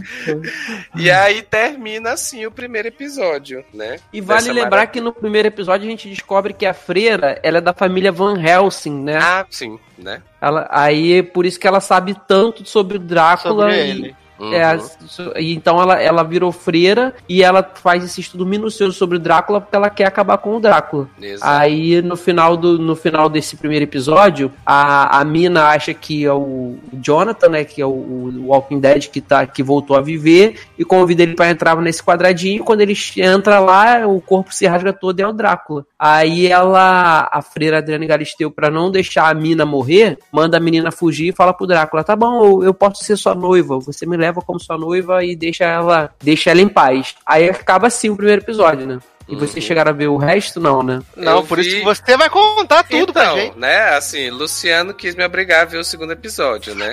Luciano Ai. me contou um plot ótimo do caixão que podia ressuscitar o Drácula e que a pessoa não acreditava, mas mesmo assim ela manteve um pra ficar de isca pra ele. Olha, foi maravilhoso. Viado, o segundo episódio parece assassinato no Expresso do Oriente. E Então, é insuportável. mais ou menos mais ou menos parecido, né? Só que, né, eu, eu dormi com 10 minutos de episódio porque eu não aguentei. Aí Luciano depois tava contando pra gente o que foi que aconteceu nesse episódio.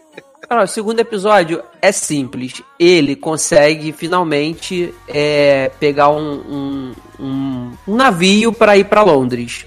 Aham. Porque a ideia do Drácula é, é tomar posse do, do, de Londres, né? Ele quer se apossar, quer reinar lá. Aí ele entra no navio com, não sei se são sete ou se são dez. Entra de gaiato, né? Pelo É, entra de gaiato. Entrou de gaiato no navio. É, aí são, tem um número X lá de passageiros, e aí ele. a- o episódio inteiro é, é nessa travessia pra, pra Londres.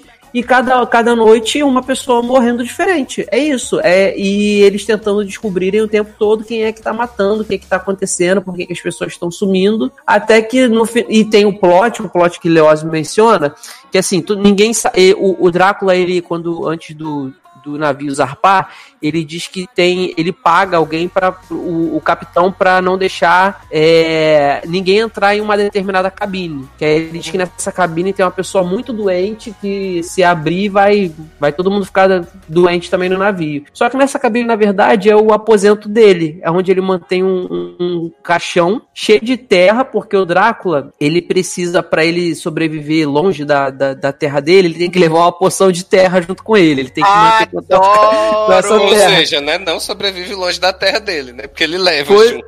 É, pois é. Aí, ele, Gumercindo, terra é sempre terra. aí, aí nesse caixão tem, é, é um caixão com terra. Ele é cheio de terra dentro, que é onde ele dorme. E aí toda noite começa a sumir as pessoas, começam a. a- a- Na verdade, ele, ele chupa as pessoas, mata e joga no oceano. e aí fica todo mundo, gente, que, é, o que que tá acontecendo? Ah, Que-. O que que tá acontecendo que, que ele que as pessoas somem e fica aquele o episódio inteiro uma investigaçãozinha pra saber e aí no final das contas tem uma, uma passageira que é filha de um médico que ela é, é muda e aí ela vê ela vê Aí- o Drácula Ah, Oi? Pensei que Aí ela ela testemunha um crime.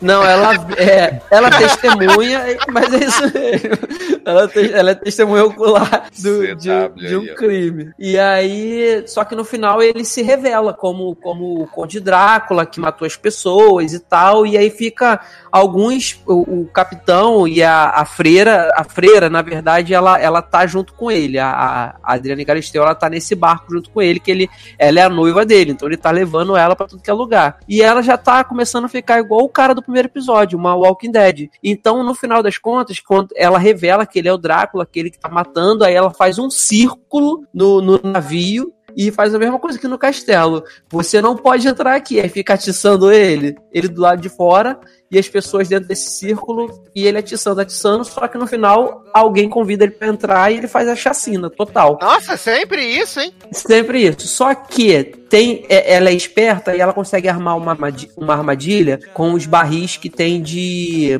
de petróleo, de, de óleo. Na verdade, de petróleo não tinha, de óleo, de, de baleia.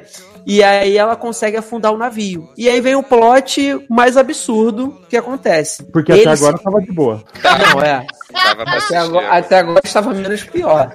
Se liga nessa. tá. Ele se esconde, ele consegue se esconder no caixão dele. Que no caixão ele, né, consegue ter vida por causa da terra. O Não, navio. detalhe, o caixão, o barco Ah. explode, o caixão aparece intacto, Intacto. trancado e com terra dentro. e com terra dentro. E ele tá dentro do caixão, porque o, o, o navio explode, aí cai, é, afunda, todo mundo morre, inclusive a freira, a irmã Agatha a Galisteu morre. Tá E isso, aparece no. E cancelaram, o cancelaram o charme, que absurdo. Apare- aparece no final do episódio o, o caixão dele é, é, afundando também com ele dentro. E acaba assim. Aí no terceiro episódio, no início do terceiro episódio, começa. começa ele, ele sai, começa ele saindo do caixão, depois eles explicam por que, que ele saiu. Aparece ele saindo do caixão e caminhando por, por debaixo da água até sair numa praia, em Londres. Quando ele sai nessa praia, simplesmente é 2020. Ele Oi? ficou do, é, ele ficou dormindo por 123 anos e aí ele acorda porque a, a acontece que a, a mina, a esposa do, do primeiro Walking Dead lá, ela ela fundou uma uma não é uma associação, uma fundação. Ela fez uma fundação para estudar o Drácula e tentar combater o vampirismo, acabar com ele se um dia ele voltasse. E o nome dessa fundação é Jonathan Hayek, que é, que é o nome do, do Walking Dead lá, dela. o primeiro que morreu, exatamente. E aí, quando o Drácula sai na praia, aí ele sai assim, aí, aí aparece a, a, a Adriane Galisteu, mãos alto, você tá preso. E o helicóptero em cima, fazendo tipo é, é, exército pra prender e um monte de cara. Né, tipo, eu, tô, eu tô só no. É, é, mas é assim que a gente fica. Ele, acorda, ele simplesmente acorda, né, no, no século 20, 21. Ô, Leandro. Ah. Tem boas cenas pastelão dele sem entender a atualidade, as tecnologias tem, tem de carro, tudo. é isso que eu quero.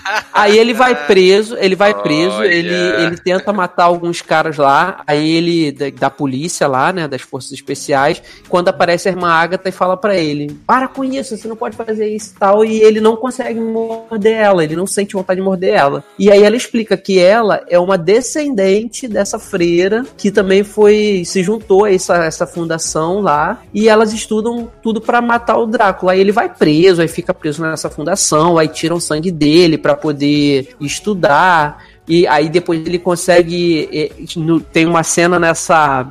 Nessa fundação que aparece, viado, um, um advogado. O Drácula tem um advogado no, no, em 2020. Como assim, jovem? Sim, porque. O lá. cara explica, o cara explica que tem uma empresa que foi fundada para defender todos os direitos do Drácula. E aí, Ah, vá. e aí, sério? E aí Olha, não duvido, né? Nos tempos que a gente tá atualmente. Gente, mas você não existia nem advocacia na época dele, por que foi Pois feita? é, aí em 2020 ele chega lá, ele, eu sou o advogado do Drácula, vocês têm que soltar o meu cliente. Aí ele é solto, e aí ele vive num apartamento, resumindo bem assim a história. Ele vive num apartamento, num apartamento em Londres, ele não consegue morder a essa descendente da, da freira Galisteu, porque descobre-se que ela tem câncer, então o sangue dela é veneno pra ele. Aí fica nesse jogo de gato e rato, e o pior de tudo, que era pra ser tipo o engraçadinho, que pra mim é a pior coisa que existe, é o Drácula usando o Tinder pra ver Oi? quem ele vai chupar. Adoro Sério? crítica social foda. Gente, olha, É, é, é muito. Black Mirror, né? Porra. Ele, pega, ele fica fazendo selfie, aí entra no, no Tinder, aí fica assim, aí ele, ele fica assim, essa aqui eu vou comer hoje. Não, essa aqui eu não Meu vou porque eu não Deus gostei desse. Aí, quando ele dá match em alguma pessoa, aí ele bota assim, e aí, tá afim de ser comida hoje? Bota uma- o emoji do vampiro. Gente, é ridículo, é ridículo. Gente, Tá que vendo, vergonha gente? que eu tô Vocês- sentindo. Vocês que usam Tinder aí, alimentando o vampirismo. Aí, Então, pra foi resumir, ele ele vira, um, ele vira um- uma pessoa normal do século XX, só que comendo e chupando pessoas, pra ele continuar a jovialidade dele. Mas fica É, É uma pessoa normal, né? Pelo normal E faz academia, faz eu esteira. Ele dá Hum. uma preferência pra mulher menstruada? Porque Oi? Não, não tem, não tem essa. não tem Meu essa menção, Deus. não. O que me faltava. Eu achei que cairia bem no contexto aí, né? Ele Apresentar. chupa todo mundo, né? Pois é. E aí ele, no final, ele encontra uma menina lá que dizem que é uma das personagens mais complexas do, do livro lá do Bram Stoker, Stoker, né? E aí ela passa a ser a noiva dele, aí ele ela começa a definhar também, aí ele diz, mostra pra ela que a morte não é uma coisa ruim, porque depois que ela morrer, assim, ela vai reviver e viver com ele pra sempre, que é só ela ficar tranquila no caixão, que, que depois que o funeral acontecer, vai ele, ela, ele vai no cemitério, ela vai reviver, sair dos, voltar dos mortos igual uma Walking Dead, vão viver pra sempre. Só que ela não conta que a família dela faz uma cremação, né? Aí ela é cremada, aí ela volta como toda derretida. Aí no final das contas é isso. O Drácula reencontra ela, diz que a beleza dela é essa, e os dois são morrem queimados assim com a, com a luz do sol. É tipo Bacana. isso, cara. É muito ruim. O terceiro episódio, o primeiro episódio, você até assiste e você ri das chacotas, assim. Tem umas cenas. As cenas do convento são maneiras pra caramba. O segundo episódio já passa a ser chato porque é um. É um- tipo um Agatha Christie tentando ali, um romance policial dela tentando saber quem é que tá matando. E o terceiro vira a chacota total e completa que você passa Mas uma é- hora e meia assim, gente, por que, que eu tô aqui? Já chacota desde o primeiro, menino. Você. É na, é, na verdade você está certo, a chacota desde o primeiro. Só que o terceiro, assim, o terceiro eu não indico Chegou nem meu nível, pior né? inimigo. Olha. É ridículo, é ridículo. que a Netflix cancelou The Way. E olha, e tem, e tem- Arrependido que eu não assisti o terceiro episódio. E tem tanta cena de gente arrancando a unha que, gente, o meu maior nervoso é ver unha sendo arrancada. E toda hora mostra essa merda que era um parto quando eu vi essas cenas de nervoso. Ô, que coisa nojenta. Fora as moscas entrando no olho. Enfim, é isso. Não assistam Drácula porque é perda de tempo. Cada episódio uma hora e meia, né? E aí os criadores, que são os mesmos do Sherlock, tentaram fazer uma, uma parada engraçadinha contemporânea no final e cagaram feio. Ficou horrível. Você não sente medo, você não, não sente susto, você só sente vergonha de estar assistindo aquilo ali. Adoro! Mas seguindo aqui no nosso bloco musical, né? Vamos falar de uma É série isso que eu não entendi do, bloco musical que começou com o Drácula. Mas não, não precisa tudo fazer sentido. Não Eu precisa. ainda fui, eu fui beber uma água, eu falei, ah, ele vai começar com um bloco musical, vai falar de soundtrack, alguma coisa assim, eu vou beber água. Quando volta, eu falo de Drácula. Vamos falar então de soundtrack, né? Exatamente. Ou trilha sonora, como ficou aqui no Brasil. Uhum. Outra sériezinha da Netflix assistiu em dezembro, né? No finalzinho de dezembro ali. Eu vi o promo, não achei grandes coisas, mas aí tava fazendo uns home office. E aí, enquanto fazia. Trabalhava, dava uma olhada na Netflix. Trabalhava na Netflix. E assim, aí falei com o Taylor, falei, Taylor, vou te jogar, te lançar aqui um desafio. Vou te jogar essa bomba. Fala, menino, assisti a série aqui chamada Soundtrack na Netflix.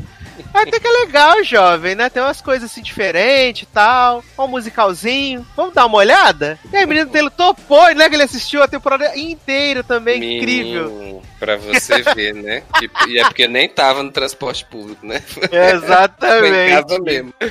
É, a premissa de soundtrack é muito, muito simples, né? A gente é apresentado. é, Começa com um monólogo, né? Muito Sim. Muito interessante sobre o que é o amor e tal. E aí você fica ali, gente, gente, onde isso vai dar, né? Porque é muito forte aquele começo mesmo, né?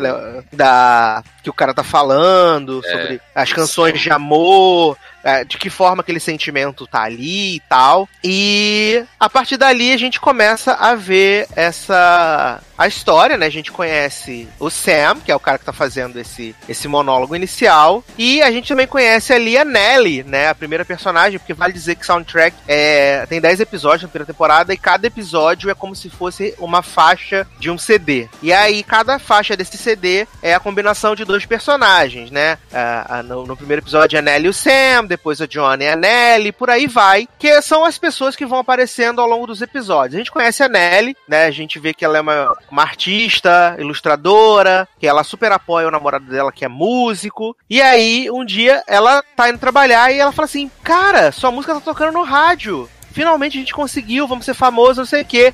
E aí o homem fala assim, gente, seguinte, agora que minha música tá tocando no rádio, você não serve mais pra mim. Uhum, Estou terminando com você. né? E aí, Na- de repente. Naquele plot maravilhoso dele marcar um jantar com ela pra poder terminar com ela, né? Exato, marcou um jantar com ela. Aí ele fala assim: não posso mais ficar com você, porque agora vou viajar muito, vou fazer tour, vai ser uma loucura. E aí, de repente, ela começa a cantar no restaurante, né? Elastic Heart, da Cia. Exatamente. E aí, os números musical com os dançarinos. Eu falei, caraca, é isso! É isso que eu queria! Mas aí falei assim, gente, a voz dessa menina tá muito parecida com a da. Com a da, Da Cia. Cia, né? Falei, essa voz tá muito parecida com a da Cia. A protagonista é a Jenna Dewan, né? A, a ex-mulher do Shannon Tatum, né? A, a Nelly. E aí ela ah, Não, faz o. não. A Jenna Dewan é a Joanna. É a dançarina, né? A Joana, é, é verdade. Exato. E aí tem essa- esse rolê todo, né? Que ela, que ela dança lá e aí termina. E aí corta pro Sam, né? Mostrando que ele é um pai de um menininho, que a esposa dele acabou de morrer, que ele tá tendo que se voltar pro antigo bairro dele, ele tá passando por, por dificuldades financeiras e tal. E aí, no final do episódio, né? Tem um. A, a Nelly vai, vai lá no, no bar onde o, o, o ex-noivo dela, ex-namorado, tá, to- vai tocar Sim. porque ela precisa terminar os negócios, né? E aí, tipo, esse, o episódio fica trocando entre Nelly e Sam, Nelly e Sam. Aí, tipo, faltando uns 20 minutos pro episódio já terminar, aí aparece assim, mashup. e aí, o que que acontece? A Nelly tá lá vendo o cara cantar, e aí, de repente, vai ter um número musical, ela abre a boca, e é a voz da Demi Lovato. cantando Sorry Not Sorry.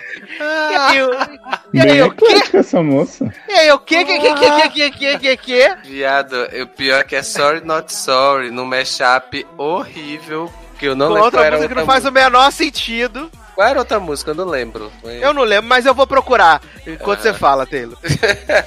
Não, porque aí. É, é- mas é bem isso que você falou, assim. é, a- eu acho que a, a estranheza do piloto pra mim foi justamente ó, os atores abrirem a boca e sair Demi Lovato, sair Cia, não sei o que. Aí, cara, e tem umas. E, esse- e assim, a trilha sonora. Pra mim, da série, é meio que assim, ela começa boa, dá uma diminuída e pro final fica boa de novo, né? Porque, assim, acho que no meio, como eles viram que não tinha muito dinheiro pra pegar muitas músicas famosas, aí eles botam aquelas músicas mais antigas, que não tem mais essa questão de pagar muito, de pagar e tal. Então, assim, umas músicas que, assim, tem umas que até são interessantes e tal. Achei, Taylor. É o mashup com Believer do Imagine Dragons. Exatamente! que é o Sam cantando Believer e ela cantando Sorry Not Sorry. E não encaixa, porque não faz o menor sentido nada uma com a outra, porque ela tá lá falando que vai se vingar do namorado, que ela superou ele, Uhum. e ele tentando arrumar emprego e tal, É, e ele cantando, e ele cantando pro primo dele, né? Exato, que acabou de sair da cadeia. Exatamente, assim, ó. Uma bosta. E aí, o, o, o Leózio e, e Leandro, a grande virada do rolê é porque a gente tá vendo essas histórias em paralelo. E aí, na, a última cena é o, o- a, a, a, Jo- a, a Nelly falando que esqueceu o negócio no bar e ela tem que voltar. E aí, quando ela volta no bar, ela esbarra com o Sam. Então tem aquele momento This is Us. Menino, que nem topada. Porque aí, não, mas aí é porque tem o momento This Is Us. Tudo que tá acontecendo com a Nelly é anterior ao que tá acontecendo com o Sam. O Sam a, a, a esposa do Sam que morreu é a Nelly. Adoro Exatamente. The Witch aqui. Então a série tá em duas linhas paralelas. Ela vai contando a, a história de amor do Sam e da Nelly, e ao mesmo tempo vai contando como o Sam tá se recompondo depois que a Nelly morre. Como ele Entendeu? cria o filho deles, né? Ah, então, tipo, realmente é uma dele. E aí tem o plot da. No segundo episódio começa com a. Aparece a Joanna, né? A Joanna aparece rapidamente no primeiro episódio, dando conselhos pra Nelly, antes dela cantar Sorry Not Sorry. E aí depois aparece a Joanna, que ela quer ser dançarina. Aí ela faz o número maravilhoso de Kelly Clarkson, hit, cristal, maravilhosa, assim. E, e ela é. Ela. Todo mundo. aí, De tanto ela não conseguir passar nos testes de dança e as pessoas acharem que ela dá bons conselhos, ela acaba se tornando assistente social. E aí, é assistente social que vai cuidar do caso do Sam no futuro, porque ele é acusado de negligência, porque ele tá trabalhando, aí pede pro primo que acabou de sair da prisão buscar o filho na escola, e aí ele esquece, e aí a professora aciona a assistência social. E além de tudo, a gente vê a mãe de Nelly, que é ninguém menos que Victoria Grayson. Tã, Adoro essa Minha mulher. Vitória tá muito viva. Vivíssima! Viado, ela está muito viva, viado, porque ela se prestou a esse papel nessa série. Olha que E eu ela não fiquei. dublou ainda? Viado! Caramba! Então, eu achei que ela não iria dublar, né? Porque eu pensei, Vitória Grayson, gente, ela não vai se prestar esse papel estar, né? Mas aí tem um episódio lá que é o jantar na casa da família, que vai o pai da Nelly, também porque os pais são, são separados e tal. E aí, só que a Nelly vai apresentar o Sam pra família, né? E aí, na casa da Victoria, é, e aí ela chama o pai pra ir junto também, pra conhecer. O pai leva a atual namorada junto, aí a Victoria chama uma amiga da Nelly pra ir junto, assim, vira um fuzuê danado esse, esse jantar. E aí tem lá um número musical que, que, esse eu não sei se tem se tem se ela canta, se ela dubla ou se ela só dança, né? Não, ela, ela faz dubla. Ela dubla também, né? Ela Ela, dubla. dubla. e dança e faz uma dança contemporânea, gente, que eu fiquei chocado. Eles estão dividindo as coisas do casamento, né? Porque a, Sim. que ela é uma atriz muito famosa de Hollywood e ela dá uma mesada pro ex-marido, né? De royalties e tal. E aí, aí ele fala assim: Ah, é, então metade de tudo é minha, metade de tudo é meu. Aí esse homem levanta, começa a quebrar as coisas na casa. E aí começa um número musical do nada, maravilhoso. Ela fazendo dança de Deborah Coker.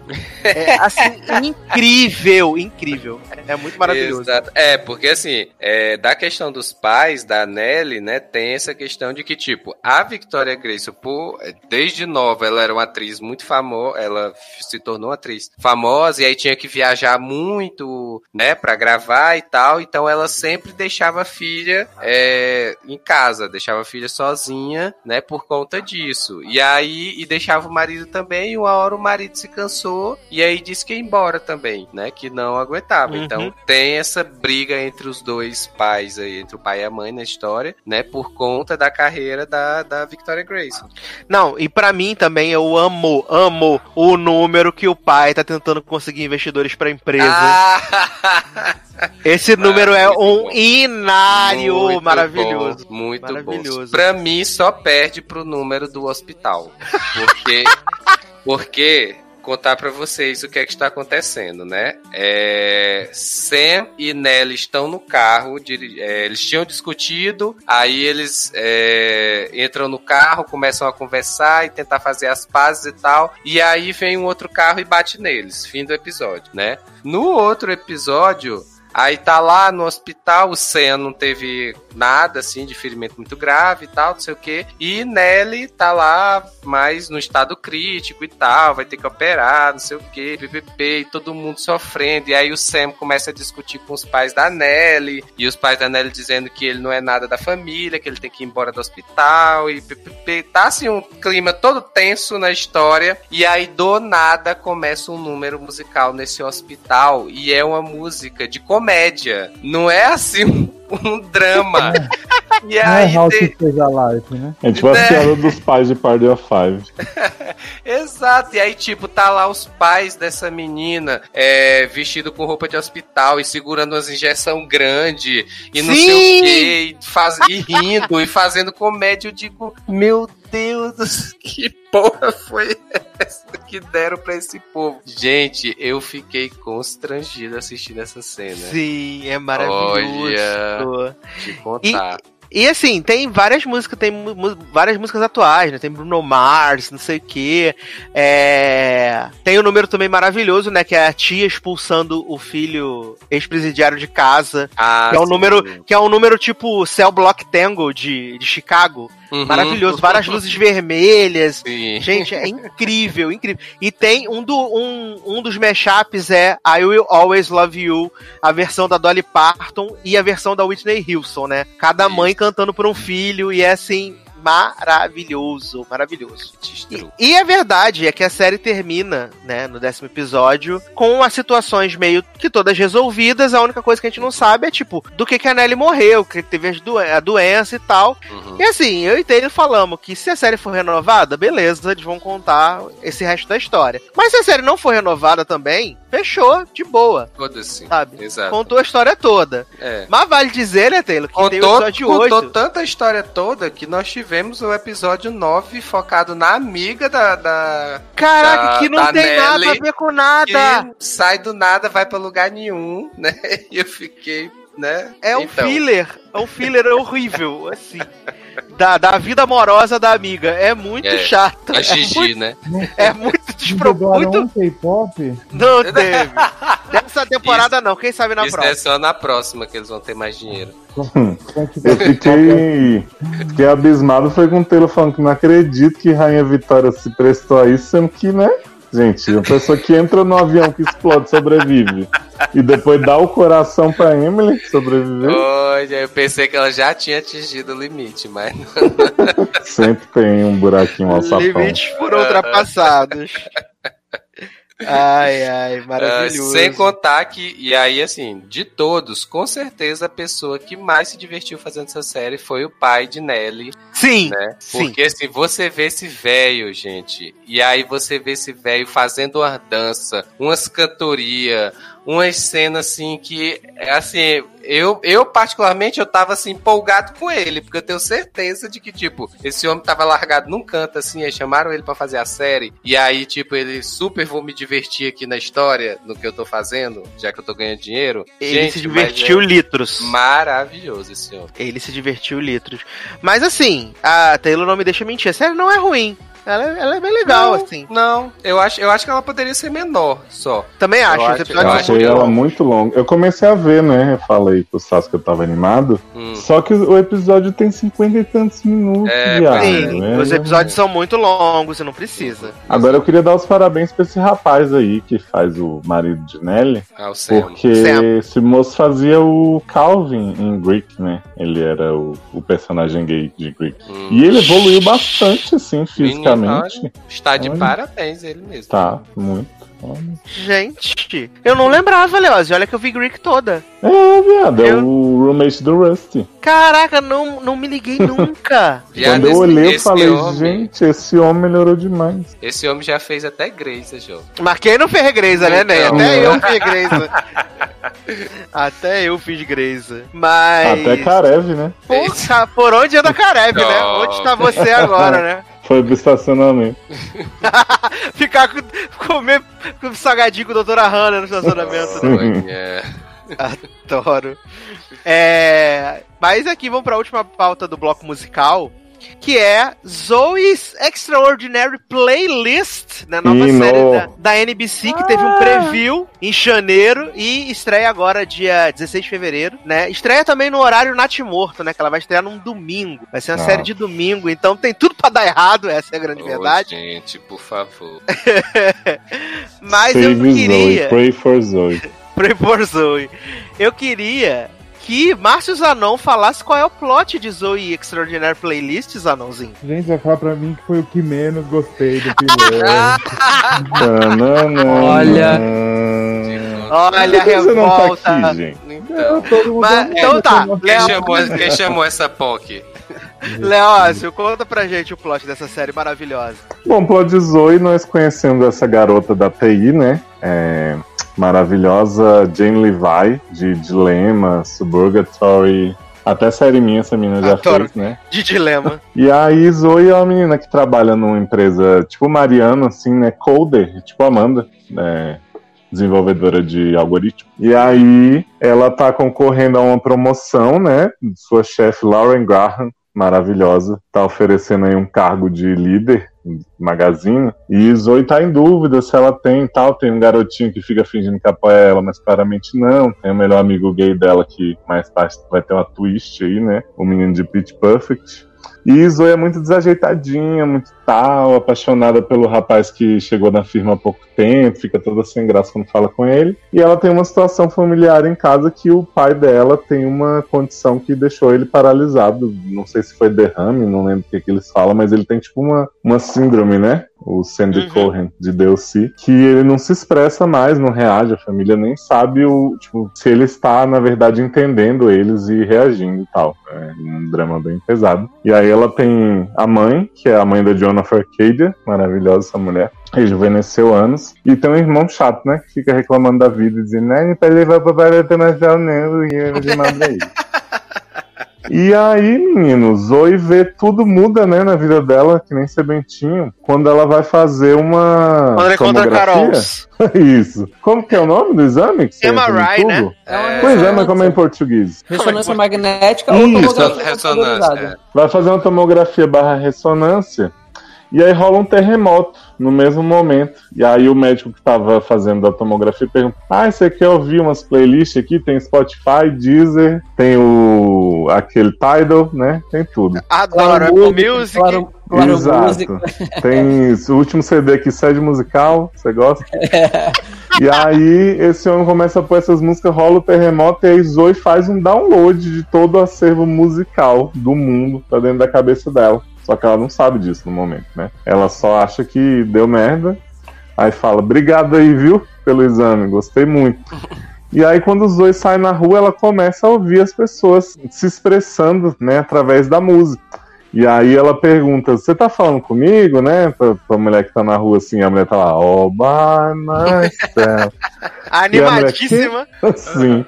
E a mulher, que garota? Me deixa em paz. E daqui a pouco tem um número musical de Help maravilhoso, assim, meu Sim. Deus, que lindo. Maravilhoso É mesmo. verdade. E vale aí- dizer que, desculpa, Léo, só pra Nada. pontuar, que no contraponto de soundtrack, que as versões são as versões originais das músicas, e em Zoe é as versões feitas para a série, né? Exatamente. Original pra série. Maravilhoso. Isso. E aí Zoe, quando ela entende o que tá acontecendo, ela decide confessar, né? Procurar o aconselhamento de Mo, que é o Nick de Alex, o Nick de Glee, Glee Projects, né? Fazendo o mesmo personagem, né? É. Para com isso, Você respeita a versatilidade. Única verdade. A verdade dói, né, Brasil? Respeita Nick é. José. Adoro. Adoro! E tipo, Mo é a única pessoa que canta porque canta mesmo, né? Seus males espantam. Sim. E aí, quando o Zoe vai cantar, ela, ai, querida, para com isso, não sei o quê. Mas assim, ela nem desacredita da Zoe, mas também não dá muita bola, né? Tipo assim, ah, vê se continua essa merda aqui, você vem me falando. Então cria Porque essa também tava relação. chapada de maconha, né? Garoto. Ela, ela que diz. E aí, a partir daí, Zoe começa a usar essa, essa habilidade, né? Que ela vai aceitando aos poucos. Grandes poderes, vem grandes personalidades, grandes canções. Que que ele tá louco? e aí ela tem momentos aí no trabalho, né? Quando ela vê que o cara que ela achava que estava ajudando, na verdade, está competindo pela vaga. Aí ela começa a ter um momento de identificação com o colega de trabalho dela, que é um puta gostoso. Esse rapaz que, inclusive, era o cunhado de Jamesinho de Lema, safadinho, levou o colega pra trabalhar lá. O novo que entrou ou que já era amigo dela que você tá falando? O carinha que diz que o pai se suicidou e tal, e fica conversando com ela. Ah, então, funcionário Aliás, gente, não bastasse essa série ter essas músicas maravilhosas e esse elenco incrível, elas fazem em São Francisco. Então, cada ladeira eu fico maravilhado. Sabe, as conversas deles ali no pierzinho, só faltou aparecer um leão marinho. Eu ia ficar louco. Mas assim, vou falar pra vocês já parar de monopolizar a conversa que eu chorei litros com a cena do pai da Zoe quando Ah, ele começa quem a cantar. Quem não chorou não é nem Quem não? gente. Eu já tava, eu já tava é. quando, quando começou essa cena, eu já tava assim, esse homem vai levantar e vai começar a cantar. Eu já tava esperando, quando ele abre a boca e me canta True Colors, jovem, mas eu chorei. É muito lindinho, porque ela tá lá toda tipo, ah, eu não sei, eu tô perdida. Ela acho que ela descobriu que o, o carinha que ela gosta tem uma namorada, né? Índia de Beaufort. Sim. E ela tava muito mal no trabalho e tal. Ela fala, ah, eu me sinto mal de estar falando essas coisas pra você, porque a gente tá nessa situação. E eu não sei se te- se você tá reagindo, se você tá me entendendo. E aí quando ele canta isso pra ela, é super linda a cena, assim, e revoluciona a questão familiar toda, né? Porque a Zoe fala, vamos velejar, vamos levar ele pra aproveitar, sabe? É assim, é uma música forte que teve tudo a ver com o momento, cara. Tudo. Então, assim, Sim. não tem como não se emocionar. Eu, eu penso assim, E o porque. que é muito legal dessa série é que você fica Ah. esperando, tipo, você fala assim, eu sei que o pai vai cantar, qual música que ele vai cantar? Isso. Você fica nesse jogo, né, de adivinhação, assim. E aí Você quando fica. você fala, caralho, E a chance da gente ter grandes surpresas musicais é, é isso, porque é, pode ser qualquer música, mas pode ser uma música que, que pegue a gente, porque True Colors é uma música que eu adoro, cara. Assim, eu lembro que quando canta, a Tina cantou em Glee também, eu chorei pra caraca, porque eu adoro essa Sim. música. E esse momento aí, na série, porra, foi o ápice, assim, do E episódio. não é óbvio, né? Tipo, você não pensa em True Não. Colors nesse contexto que eles vão usar na série, mas quando eles usam, você fala, caralho, tipo, tem E- tudo a ver. É, e você já pensa assim, caraca, Sandy Cohen, o paizão que eu sempre quis ter e que eu quero continuar tendo, né? Desde DLC. Pois é. Ai, não, gente, é, é muito, muito maravilhoso.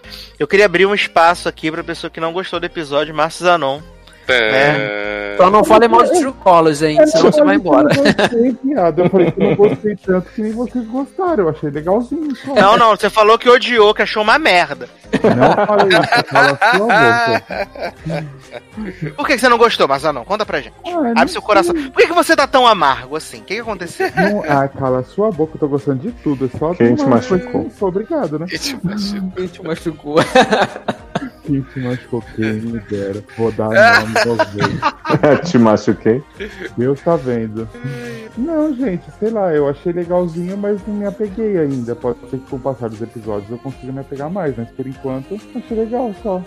Nada demais. Assim, o, o que me apegou bastante a série é o fato de é, não ter música original, assim. Serem músicas que a gente conhece, porque eu acho que é mais fácil você, pelo menos comigo, é, eu me identifiquei muito com o Glee por causa disso, cara. Porque a primeira temporada eram músicas que eu realmente gostava muito. Então você já conhece a música e toca num contexto muito bom na série e aquilo ali te, te causa, te dá uma, uma, uma memória, te, lembranças, ou então, e, e grava na tua mente. Então, assim foi assim com vários números musicais em Glee.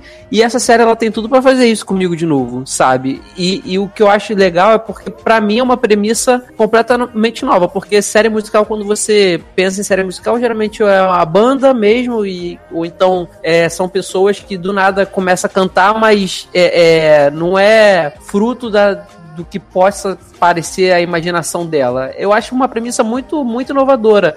Ela tá andando na rua, tá vendo as pessoas cantar, achando que tá falando com ela, mas na verdade não tá, a pessoa não tá. Ela, ela tá vendo aquela situação, é uma situação nova. Então achei que, que essa premissa, cara, é muito inovadora. E aí vai juntar com músicas que certamente vão te pegar de surpresa, igual já pegou no primeiro episódio com True Colors. E aí, pra mim, é sucesso, cara. Só tem que torcer pra, pra não cair na, naquela ingratidão do horário, né? Do dia que Hum. passa pra ser Eu cancelado. tô tentando ser otimista, mas eu, assim, no fundo, no fundo, não acredito muito na longevidade de Zoe, não. Só se tiver um acordo com o streaming, assim, tal, porque a NBC não tá apostando muito. Vamos pensar no sucesso que a NBC teve nos últimos anos, fora reality, foi This Is Us, só. Que Só. pegou um Super Bowl e tal, foi super, teve todo um timing, assim. Mas eu concordo com o Leandro, assim, primeiro, tipo, eu acho que a premissa até já foi usada, por exemplo, sei lá, musical de Grace, que é uma coisa bem ruim, né? Foi a coisa da Kelly ter o, o acidente e começar a ver as pessoas cantando. Ou em Scrubs tinha uma, um paciente que tinha uma condição cerebral lá, que ele via todo mundo cantando. Mas eu acho que assim, no caso de Zoe foi muito bem sucedido, porque eles já começaram com uma veia cômica da série. Tipo, eu pelo menos não tô mega interessado em explicarem o que, é que ela tem, por que, que ela ouve coisas de algumas pessoas e outras não. Verdade. Eu Não, já vi o gringa falando disso, assim, ó, eu acho que falta explicar. Gente, fala por nada. Não, Não Ah, precisa. isso nem isso não precisa explicar. Ah, Pois eu é, e eu não acho que a série- Não precisa, acho que precisa explicar, gente. É assim. pois é. assim. Aconteceu série- because reasons. É. Exato. E a série tem um equilíbrio, gente, porque ela é super engraçada, ela tem o romance, tem a família, tem o- as cenas dramáticas, tipo essa do pai. Pra mim, ela é completinha, assim, sabe? Eu li essa review gringa falava assim.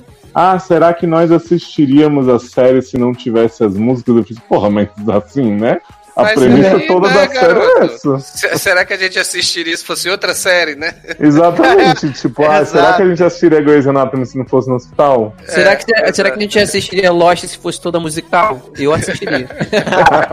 Mas assim, eu acho que é, é bem o que os meninos falaram. Eu acho que é o conjunto da, da obra que, que pegou a gente, né? Assim, aparentemente. Porque, tipo, o elenco é bom, é, é carismático, né? Tem muitos atores de outras séries que você já viu, que você já gostava e tal. A protagonista é, é super carismática. Aí você junta com o fato de ser um musical e são músicas boas que são apresentadas em contextos bons, né? Assim, é, e tem uma coisa que o Leandro falou que pra mim eu acho interessante na série é que assim, você, eu não sei se eles vão fazer isso pelos próximos cinco episódios que a série vai ter, mas assim, de a música meio que ser surpresa, né? Então, assim, é, como na cena do pai, né? Que o pai tá lá parado e tal, e do nada ele começa a cantar, né? E assim, do mesmo jeito, outras cenas. A cena em que o cara lá finge ajudar ela, mas não ajuda e tal. E aí, tipo assim, né? Ela tá aqui conversando com ele, aí meio que a cena para pra rolar o musical e depois a cena volta como se nada tivesse acontecido, assim. Eu acho que, que tem essa, essas quebradas, assim, que eu acho interessante pra série. Sim. É, eu, que- eu, assim, na torcida enorme, né? Porque eu tô precisando de uma série. Estamos precisando de uma série musical Sim, boa há estamos. muito tempo, né? E aí, assim, Zoe é maravilhosa, então já preciso que assistam a audiência, né? Por favor, presença. por favor, gente, ajuda. E ela deve ser carinha, né? Por conta dos direitos das músicas, né? Porque, pô, no primeiro episódio já teve um, um help ali dos Beatles. Agora. E, e, gente, eu olhava essa cena e só lembrava de La La Land. Porque eu achei. Pareceu, pareceu mesmo. Eu achei o Pareceu conceito, mesmo. o conceito daquela Another Day in the Sun. Aham. Ficou muito maneiro, cara. Gente, aquele número do trabalho dela, do cara dizendo que ia ganhar, não sei o que, aí todo mundo dançando em um rapzão. Eu fiquei maravilhado, assim, porque depois ela olha e tá todo mundo, Demais. tipo, num canto da mesa olhando pra ela. Sim. Porque Boa E demais. aquele número que ela chega no escritório que o cara lá tá mal, aquele que ela gostava. sim, que é o Mad World. E É. é. bonitinho aquele. Eu tô aguardando os próximos episódios pra ver Lauren Graham cantando Satisfaction, né? Que tem no. Né? Que tem no. Preciso. no ventilador do banheiro. Exato, maravilhosa. Engraçado Eu tô- que eu li os reviews também falando que a Lauren Garra era um mega escroto, uma chefe. E eu não achei, assim, Eu tipo. também não. Ela não é amigável, necessariamente, mas ela é justa, assim, Ela é chefe, cara, porque o chefe, assim, ele não pode ser muito amigo e também não tem que ser o cara filha da mãe só porque ele é chefe. Ela Exato. é uma pessoa super. Eu achei ela super normal também. Inclusive, assim. Ela, ela, ela motivou a equipe ali porque ela tava querendo uma pessoa pra ser, sei lá, tipo a gerente nova, né? Uma, uma, eu acho que é gerente, seria isso. E aí ela lançou essa situação do problema. Claramente ela já sabia o que, que era que tava dando problema e meio que lançou pra equipe descobrir pra ver quem ia se sair melhor e quem se saísse melhor descobrisse seria o gerente. Foi, acho que foi super saudável, cara. Eu também não achei ela, ah, porra, filha da puta que É, eu todo acho que é porque não. como ela não é assim super amiguinha, né? E aí como a gente se apegar à protagonista, né? Aí acho que às vezes as pessoas já levam pro lado de que ela é escrota. Né? Ah, sim. Mas e aí, vocês são Team Max ou Team Simon? Ah, E o Nick. amo. Eu sou time Ah. Max, né? Com certeza. Eu sempre jovem. por viado na história, então. Eu confesso que se eu acordasse todo dia com uma cantoria dessa, já teria dado problema. Eu odeio acordar com barulho, com cachorro latindo, com gente discutindo, gritando.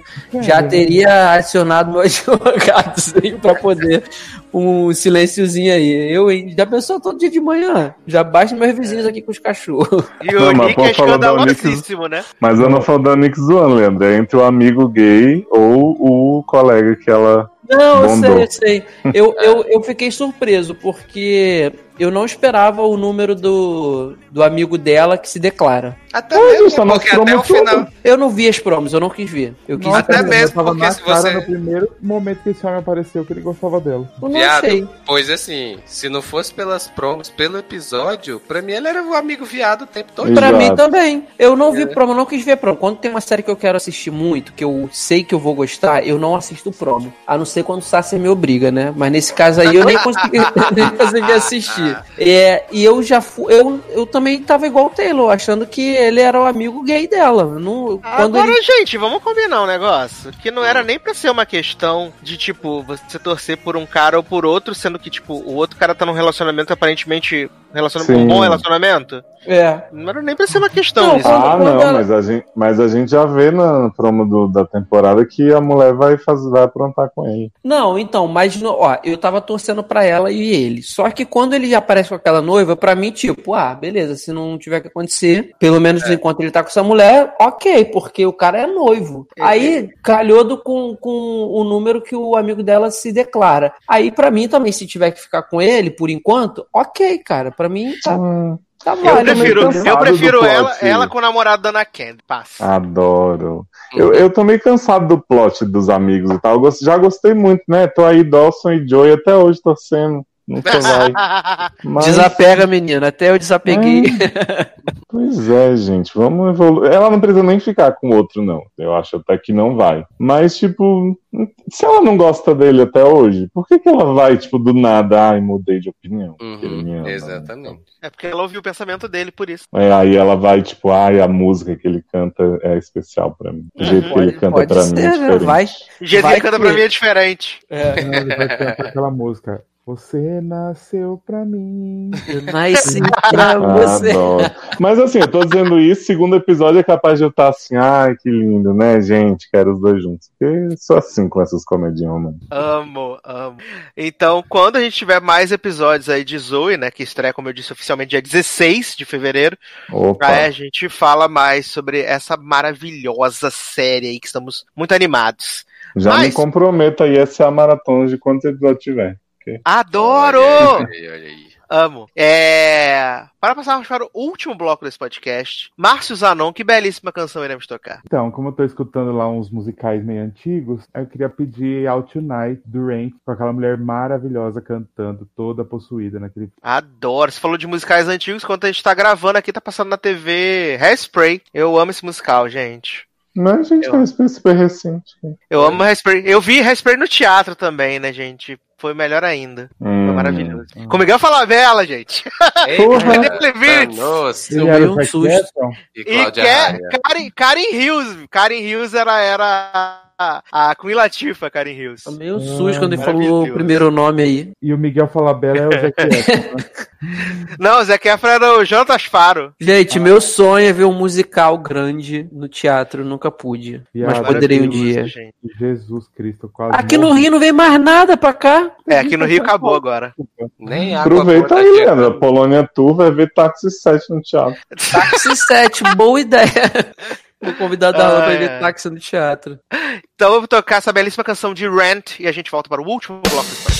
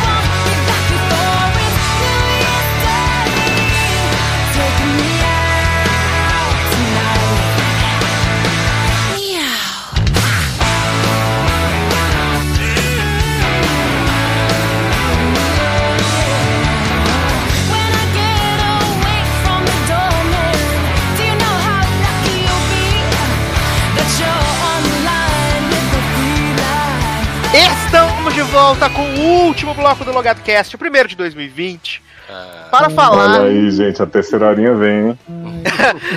para falar de uma série que é uma das queridinhas nossas atualmente, né? Uma das nossas favoritas, que é Sex Education. Ah, que linda. Não, que não teve aí sua também. segunda. Tã... Queixo até hoje, uma semana depois, como é que eu não gosto?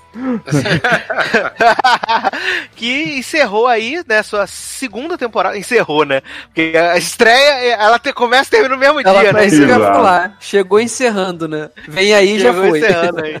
A sua segunda temporada, que conseguiu o feito de ser melhor que a primeira ainda, que já era muito boa. Ai, que bom. E ela conseguiu melhorar ainda mais, né? Menino Taylor, conta pra gente o que, que teve de diferente nessa segunda temporada de Sex Education. O que, que nós te- o que, que nós deixamos de ponta solta no primeiro ano e agora voltou pra essa segunda aí. Vixe, aí tu quer puxar da minha memória, né? Mas, mas assim, basicamente a gente tem Oates, Ouris, né? Tá aí. No final da primeira temporada, ele tava naquela questão de de se, é, descobrir a questão da masturbação e tal, se fazia, se não fazia. Ele não E é- conseguia, né? Na primeira temporada, não tinha um rolê desse? É, eu É. acho que era, é, se eu não me engano, não conseguia. E aí ele não conseguia. E aí a gente começa a segunda temporada, né, nessa cena maravilhosa de que ele tá com ereção assim, qualquer. Ele viu um All the queijo. time. Bate Né? o vento. Respirou.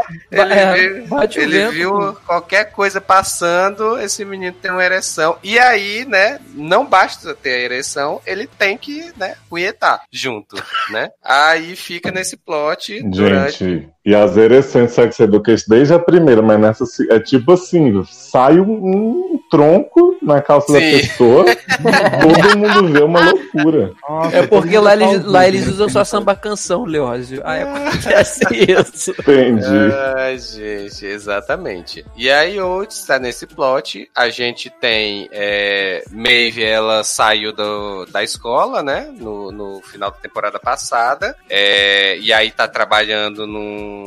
Tá No trabalhando shopping, em algum Mr. no shopping, Pretzel. é, é isso, vendendo pretzel. Tá trabalhando no shopping de Stranger Things. Sim, né? É. também lembrei na Na hora. mesma loja do, do, do Steve, né? Ai, ai, tá, tá lá, jogada pra escanteio por enquanto, no início da temporada. E a gente tem Eric, né, que teve lá no final da temporada passada, em que o Adam, né? Adam Se o- pegou o- gostoso com Adam. Isso, que o menino fazia bullying com ele, e aí depois eles foram pra detenção e Adam é, deu um beijo nele, e aí depois disso o pai manda ele pro exército, né? É, E aí? militar. É, colégio militar. E aí ele começa a temporada lá no colégio militar, né? Que eu me lembro são essas mais ou menos as pontas que ficaram soltas, né? Da É, temporada o- passada pra essa, né? Assim. A, a Aimee, ela não teve ponta solta e eu até. Eu já até antecipar esse papo aqui, porque eu fiquei com medo da personagem dela não ter relevância nessa temporada. Porque ela não tinha mais nada com o Adam, e o Adam, É a que na, gente. na primeira era só o rolê do que o Adam era muito pausudo. Isso. E, e, E não o Adam- conseguia terminar, né? Isso, e o, e o Adam, no caso, agora o plot dele é com o Eric. Então eu fiquei com medo dela ser uma personagem apagada. Assim como o Jackson. E não, ambos tiveram ótimos plots. O dela, assim, foi um plot muito importante. Eu achei demais o plot dela, o que aconteceu. E achei a, a resolução ótima, como fizeram. Principalmente a sonoridade toda lá do, do- da última cena do pra fechar esse plot. E também. E o Jackson, que também não tinha, assim. um- o plot dele era saber se ele ia continuar nadando ou não. E aí eu achei que ia ficar só nessa, nesse plot de ah, tô se machucando, tô, tô me machucando pra poder no, competir. E do nada aparece uma amizade improvável. Muito bonitinha entre ele e uma nova personagem que surge aí na série, né? É, Eu achei que eles iam se pegar no final. Fiquei como? Me Eu tremendo também todo. achei, mas ainda bem que não, porque eu, Graças acho- a Deus. eu, é, eu achei muito bonitinha a amizade deles. Eu acho que se acontecesse ia estragar. é, Mas vamos fazer mas é- igual mas- o Leózio faz, então? Vamos fazer igual É. o Leózio. Vamos, vamos pro personagem, igual o Leózio. Personagem. Aprendi, é a escola Leózio de Na atuação. condução de podcasts. Exatamente. Começa Acho com gente outros, então. Acho que o Oates a gente pode deixar mais pro final. O Oates é... Quem tá lavando a louça, gente? Eu achei que eu tinha mutado. Amo. Sempre esse É. plot. Olha, pa pareceu foi até a Erika que tava. É que a Erika que tem costume de fazer essas coisas. Vai na cozinha, Gente. bota no micro-ondas, olha, vocês estão de É pazinha de cocô da caramelo. Eu adoro, eu adoro a genuidade de Edu. Quem tá lavando louça? Ainda bem que foi a louça, né? Não foi uma Né? descarga, porque eu joguei o cocô dela na descarga antes e mutei, realmente.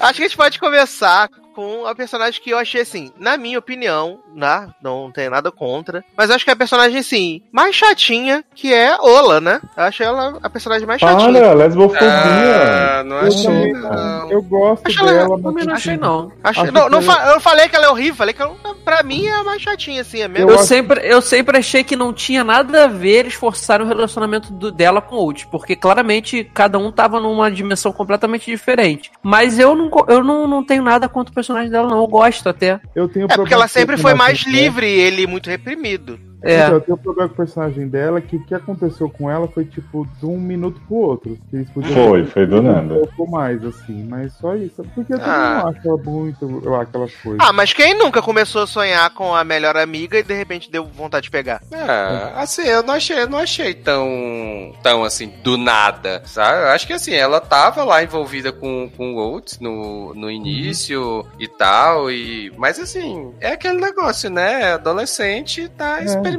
e tipo assim, ela chegou no colégio, aí ela encontrou a Lily lá, que ia ser a... a- como é o nome que eles chamam? Que vai apresentar, né? O, É Companion, né? Tipo a Companion. isso, exato. É, que a Lily foi apresentar o colégio pra ela, ou seja, dando a entender que elas passavam muito tempo juntas, né? É, pra, pra isso e tal. E assim, como ela estava envolvida com outros, ela nunca se parou pra pensar a respeito disso, né? Até E o ela momento. sofreu a técnica do relógio, né, gente? Se transforma a pessoa. Nossa! Puxadíssimo. Eu achei maravilhoso que Lily chega pra Oates e uma amiga minha falou namorado dela não, não sabe fazer sexo oral.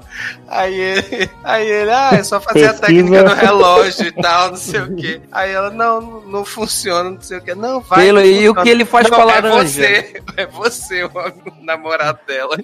E o que ele faz com a laranja pra mostrar o que, que ele fez? A laranja acaba toda esbudegada. Eu falei, gente, tadinha da É vagina da nojento. Aliás, essa personagem da cena da laranja, achei que podia ter mais, que ela é maravilhosa. Era muito boa, gente, muito boa.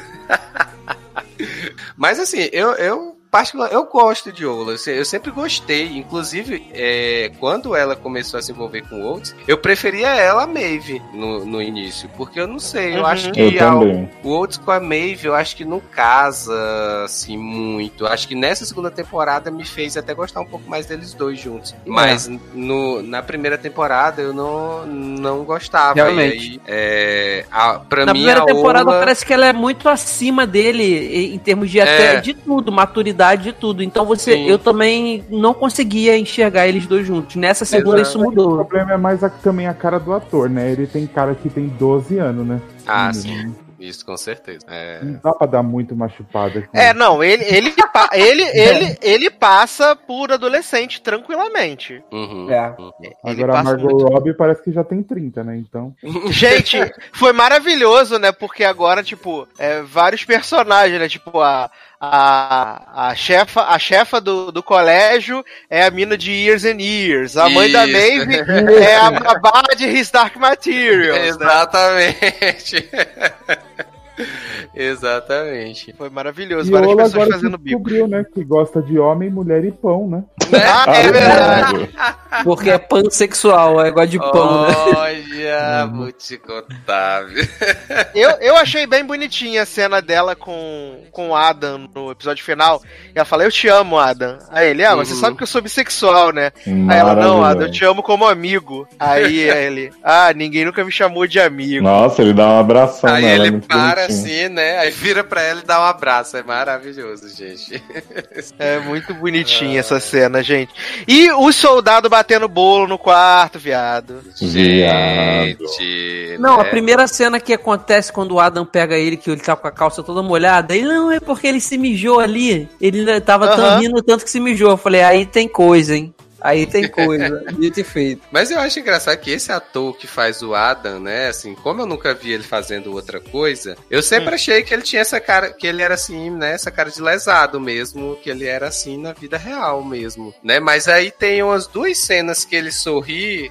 du- Durante a temporada, que eu vi que acho que ele consegue fazer alguma outra coisa sem ser essa cara de bocó, né? E ele na vida real namora com a Aimee mesmo, né? Com o personagem da Aimee. Ah, é? É, isso aí. É, eles namoram. Hum, então tá. E agora, eu achei uma puta sacanagem que fizeram com ele lá, de, de esconder a, a maconha no travesseiro. Ah, e, pô. assim, tudo bem que ele precisava sair daquele ambiente ali, porque ele não tava feliz ali, não era o ambiente dele. Só que eu acho que da maneira que foi, foi muito ruim, porque ele, ele já tinha problema com, com aquele pai babaca dele. Aí, assim, com a mãe ele não tinha, mas aí eu, eu pensei, pô, a, a mulher que também é capaz de começar, sei lá, humilhar o menino porque ele não presta, não prestou nem pra colégio militar. Aí depois acontece a situação lá da loja também, que eu fiquei, pô, com muita pena do que aconteceu. Fo- Foi um momento de distração dele assim. Eu achava que ele não precisava ser daquele jeito, né?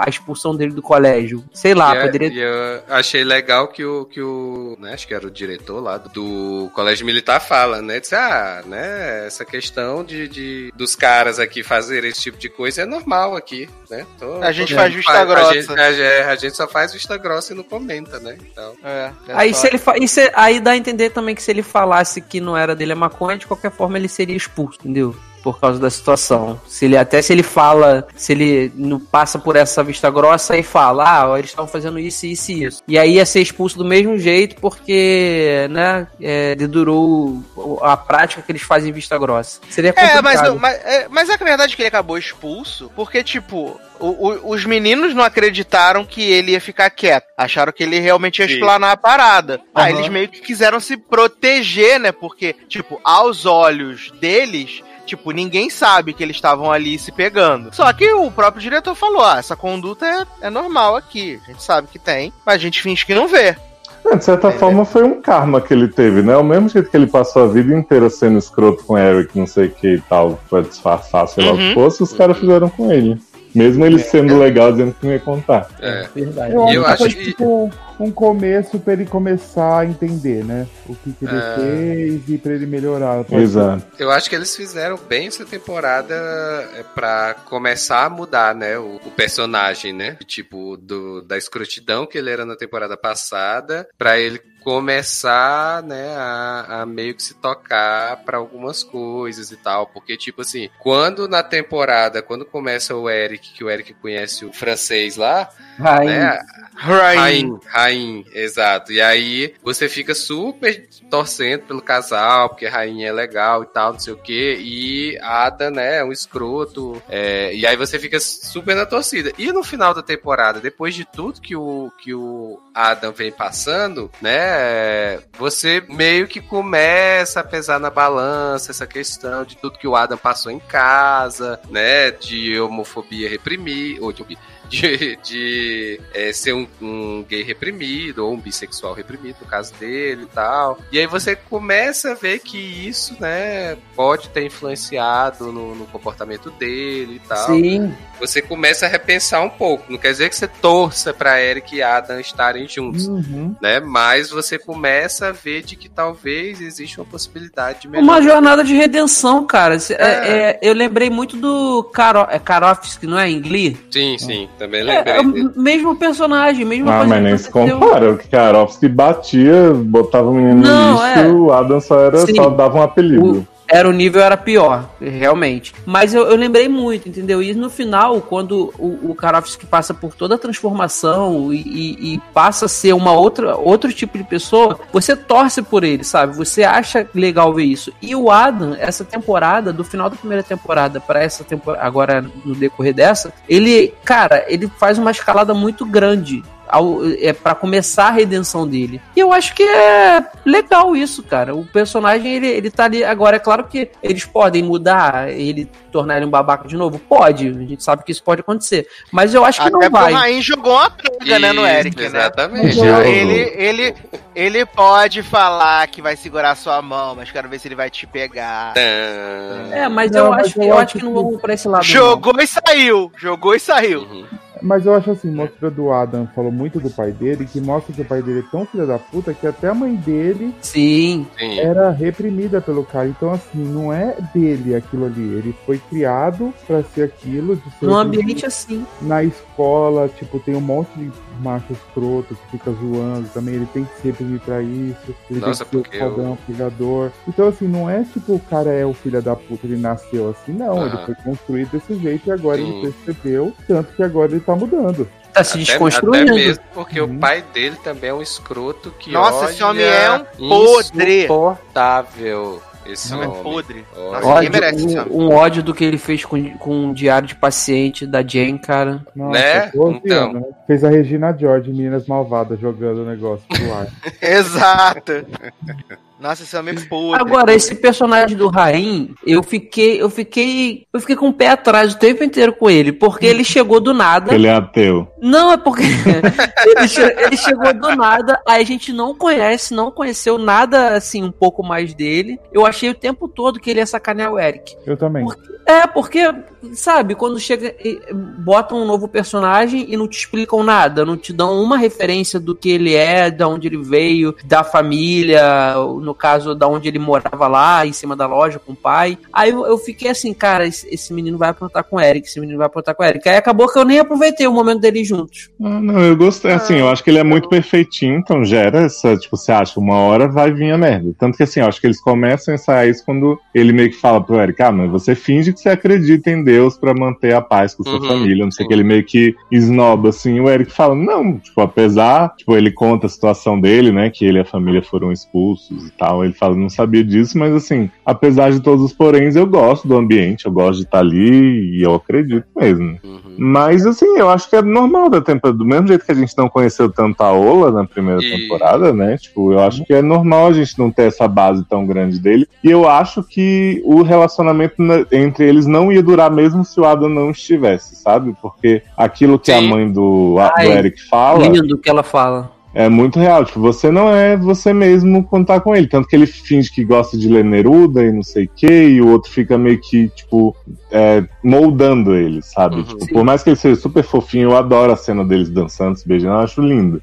Eu acho que é um relacionamento super saudável a princípio. Mas também, desde o princípio, você vê que ele tá, tipo, meio que querendo fazer o modelinho do Eric. Assim, ah, você vai Sim. ler isso, vai gostar disso. Por mais que não seja de maldade, né? Tipo, às vezes ele tá só compartilhando uma coisa que ele gosta. Mas o Eric já de cara entra na piração de vou fingir que eu sou essa pessoa que ele quer que eu seja. Sim. E, a mãe- É. e essa frase que a mãe dele fala é muito verdade, porque ela fala assim: você tem que estar com alguém que, que essa pessoa faça você, você de você mesmo, entendeu? Você não tenha que mudar por conta, é, é, fingir o que você não é por conta dessa pessoa. Tem que ser ao contrário. Tem que ser ao contrário. E essa frase é muito bonitinha, cara. Muito bonitinha. Eu não, Não, sei com a e- cara do Ryan desde que ele apareceu assim, vamos falar a verdade? Vamos falar a verdade, né? E outra, quando ele começou a meio que tirar o sarro do Eric com as coisas que ele gostava, eu acho assim, todo mundo pinta o cara eu vi falando assim, o cara, tipo, ah, ele é perfeito, relacionamento. Mano, não é. Como Não todos é. os personagens dessa série não são perfeitos. Uhum. Mas assim, ele tipo, não é. Ele fala assim, ah, mas ele vai na igreja com o Eric, mano, mas daí que ele vai, ele fica tirando sarro que ele acredita em Deus, entendeu? Eu acho Exato. que você. Não é que você tá lá, é você respeitar a pessoa pelo que ela gosta. Não ir chegar na igreja, então, ah, eu não acredito em Deus, tá? Mas eu tô aqui. Tipo, mano, Não, e aí, e aí ele chega no final da temporada e diz que não gosta de musical. Aí pronto. É, eu É, acho que aí, Aí, aí já acabou, né? é, aí Mas já aula- acabou o negócio. Mas a aula de Chuca tu gostou, né, Zanon? Porra! Eu acho muito complicado a aula que ele dá, dá pra ser mais simples. Eu achei que ele não ensinou muita coisa, não. Acho que o Thiago Next foi mais didático nesse É, olha aspecto. aí. Agora, e o professor no final ainda tirando uma foto, gente. Falar em professor, Gente, esse professor é maravilhoso. É maravilhoso. gente. Ele tem a o maior destaque dele é no primeiro e no segundo episódio. Esse homem, cada Ah, vez que que é- ele aparecia, Naquela hora que ele fala que diz, não, porque a pessoa tá falando espanhol, não sei o que, não sei o que, eu só entendo Shakira, Shakira. é, Olha. Ai, meu Deus. e na cena de sexo dele com a que a professora pede pra ele falar palavras Sim. sujas pra ela, ele não consegue. Aí ele fala o que mesmo, Léo? As palavras aí. Ele fala Baba Ganoush. Porque ele descobre que não é a- pela palavra, né? Porque ela só quer se sentir sexy e tal. E ele sai falando um monte de comida, um monte de absurdo. Sim. E ela, ai caralho, como cheira minha bucetinha. Vocês falaram esse rolê da, da Xuca. Eu fiquei muito impactado quando começou esse episódio que tava o menino lá, não sei o que, nananã. Aí ele falou assim: ah, agora é minha vez. De repente o homem tá com a bunda para fora, assim, do nada. Sim. Assim, Gente, Matt, o que tá acontecendo? Eu É, achei que foi- ia rolar o um conflito emoji do dos Boca, dois. né? Achei que ia rolar o conflito das passivas. As duas passivas, né? Ah, eu fiquei satisfeito que não deram tanto destaque pra esse trio, que é esse menino, é aquela menina nojentinha e a a a outra que eu acho que é A indiana. indiana. Eu não ela foi gostei. a que mais teve, né? Por conta do plot das mulheres. É, eles tiveram os seus momentos. A Dua Lipa teve- sumiu. Ela teve, é, ela teve plot, teve a menina que teve o plot com o Oates, né? É, do remédio da pílula, aí teve a indiana, foram plots rápidos, eles não tiveram Sim. destaque durante muito tempo, o que eu gostei, porque eu acho esses três chatinhos demais. Pra mim a parte chata de, de Sex Education são eles três. Ah, mas os três tão- plots foram legais. mas o eu- plot que a eu- menina Eu, eu acho que eu entendo a necessidade deles na série. Eu acho que, que os personagens tá lá pra ser assim. Porque assim, toda escola tem os Tem, né? escrotos, os riquinhos escrotos, né? eu entendo o seu e ponto. que falam mal de todo mundo e tal. Então, assim, o fato deles ficarem, né? A pessoa passa e eles falam mal e tal, assim. É, eu acho que toda série adolescente tem esses personagens, sabe? E aí, como tu falou, como eles não têm esse destaque todo na temporada, eu acho que eles aparecendo assim só pra dar uma vez ou Uhum. outra, assim, dar uma alfinetada, eu acho que não me E incomoda, assim, não. foram, foram poucos, mas até que foram legais. Por exemplo, da indiana, que ela, ela, ela escondia a cara do menino quando ia gozar, porque ela faz uma cara muito feia. Sim. Aí no, no final eles colocam, ela coloca um monte de durex na cara dele pra ficar com a cara feia e nela também. E depois ele descobre que ele só tem 15 anos, aí dá mó merda. Sim. O da outra foi assim, ah, e, o- e outra coisa que eu gostei pra caramba. Eles não se apegaram a ficar uma temporada inteira do Oates tentando perder a virgindade. Tipo, isso virou um pano de fundo. Ia acontecer. E, e aconteceu da maneira mais assim, mais inesperada, sem ter Mas qualquer coisa, mas Ma- qualquer é, forma. inesperada de qualquer forma, não É, ficou a gente aquela nem tem coisa. certeza se aconteceu, né? Porque a É. menina toda hora fala, ah, eu acho que teve camisinha, acho que não teve, talvez nem tenha transado. É, ainda fica essa dúvida. Mas se Não, esse- aconteceu, esse eu plot acho que do- aconteceu. O plot da compra da pílula de seguinte é maravilhoso. Sim. né? Eu- Não, É, aconteceu mas- porque a menina sabe, porque ela lembra. É, eu, eu também acho que aconteceu, porque ela, ela só não lembra se usou É, ou não, não tanto, camisinha. tanto, tanto que ela fala. Ah, você ficava perguntando que, como é que eu tava a cada 5 segundos. É, ela fala, Sim. ela fala pra ele. E assim, é, é interessante que eles não colocaram isso como se fosse o plot principal, ele tem que perder a virgindade, sabe? Aconteceu quando a gente menos esperou e Mas acabou. nada do outros foi o plot principal, assim. Ele foi super condutor dos outros na temporada, eu achei. É, ele acabou se tornando secundário na, na, na série onde supostamente ele é o protagonista, né? Pois é. Até porque quando ele começa a, a fazer as merda e até discutir com Ah. a mãe, olha a vontade de matar esse menino. Fiquei com ódio. Gente, contável. ele na, ele na festa, hein? Tomando os Billy Night tudo e falando as verdades. A bebida entrando, as verdades saindo. Então, Ai, é, é que assim, Quem eu. nunca, né? Que nem o Taylor falou, eu até passei a gostar mais do com a Maeve, porque eu vi que eles estão afim. Eu não sei porquê, mas eles estão, né? Tipo. Uhum. Uhum. Mas eu acho a reação dele tão descabida, tipo, ai, como é que você me fala isso agora, meu? Eu gostava de você, tipo. Cara, você ainda gosta? Vai, sabe? Tipo, e quando a Ola termina com ele, ele ainda fica de mimimi, porque a Maeve acabou com o meu relacionamento. Tipo, É. nossa, eu achei. Eu, eu entendo o que eles querem passar com o Oates, né? Que ele é o menino que, em teoria, sabe de tudo, mas na verdade, é, é, tipo, na prática, ele sabe muito pouco. Mas eu acho que ele empata tanto a própria vida à toa, sabe? Uhum, eu também Tipo, acho. Fica vomitando, gozando no carro da mãe. Eu fui Nossa, essa fiquei bem cena, hein? irritado. Gente, Achei um pouco. Essa Não. cena achei um pouco. agora sabe uma cena que eu adorei? É logo no primeiro episódio que tem a, a, a escola inteira tá na correria por causa do surto da clamídia, né? Aí, logo no quando vai ter uma reunião lá, tem uma apresentação do Glee Club deles.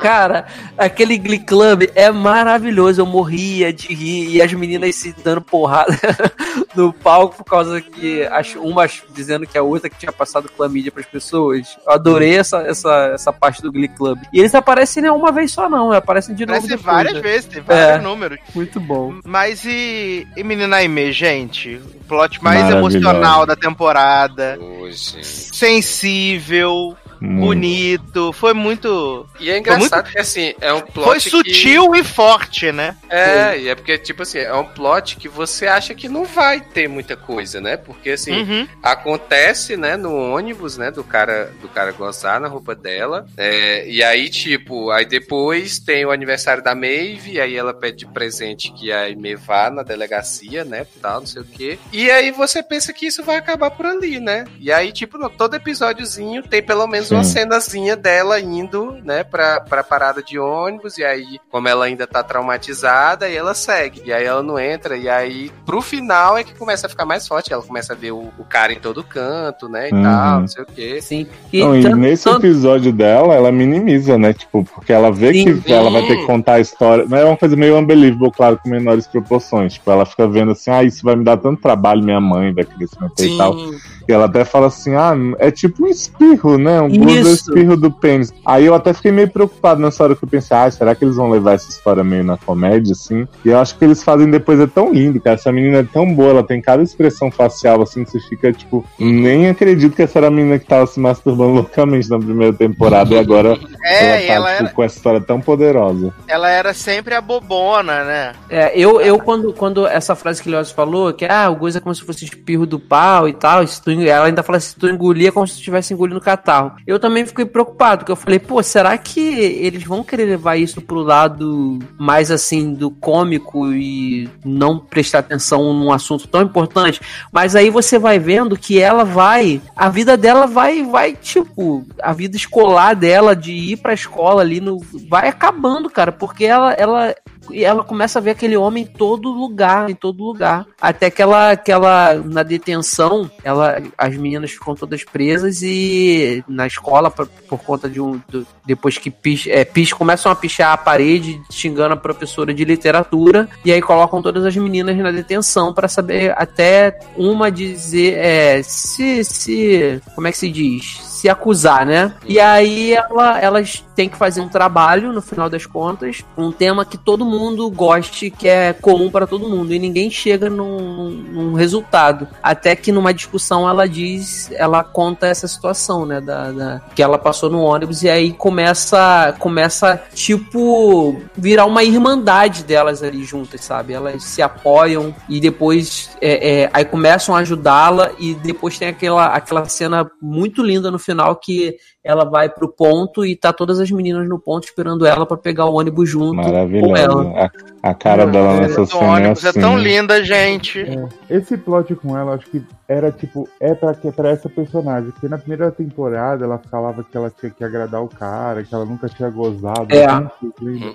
Aí tinha aquela cena maravilhosa, ela siriricando o tempo inteiro em todos os lugares possíveis no quarto. E aí nessa que ela, tipo, ela ainda tá meio com aquele pensamento que não é nada, né? Que o homem fez, que ele, ele tinha uma cara, ele era bonzinho. E aí aconteceu Uhum. todo esse plot com ela e foi tipo, aos poucos, não foi resolvido de uma vez ou Uhum. né? Foi muito bom mesmo. Eu acho que foi um dos melhores assim, da temporada, foi isso. Sim, e também foi interessante que o namorado dela respeita o tempo todo ela. Que ela, quando ele vai, eles estão juntos, ela vai, bate na cabeça dele e ele fala: Não, é, eu só preciso que você me diga, porque se, se você não tiver gostando de alguma coisa, eu paro.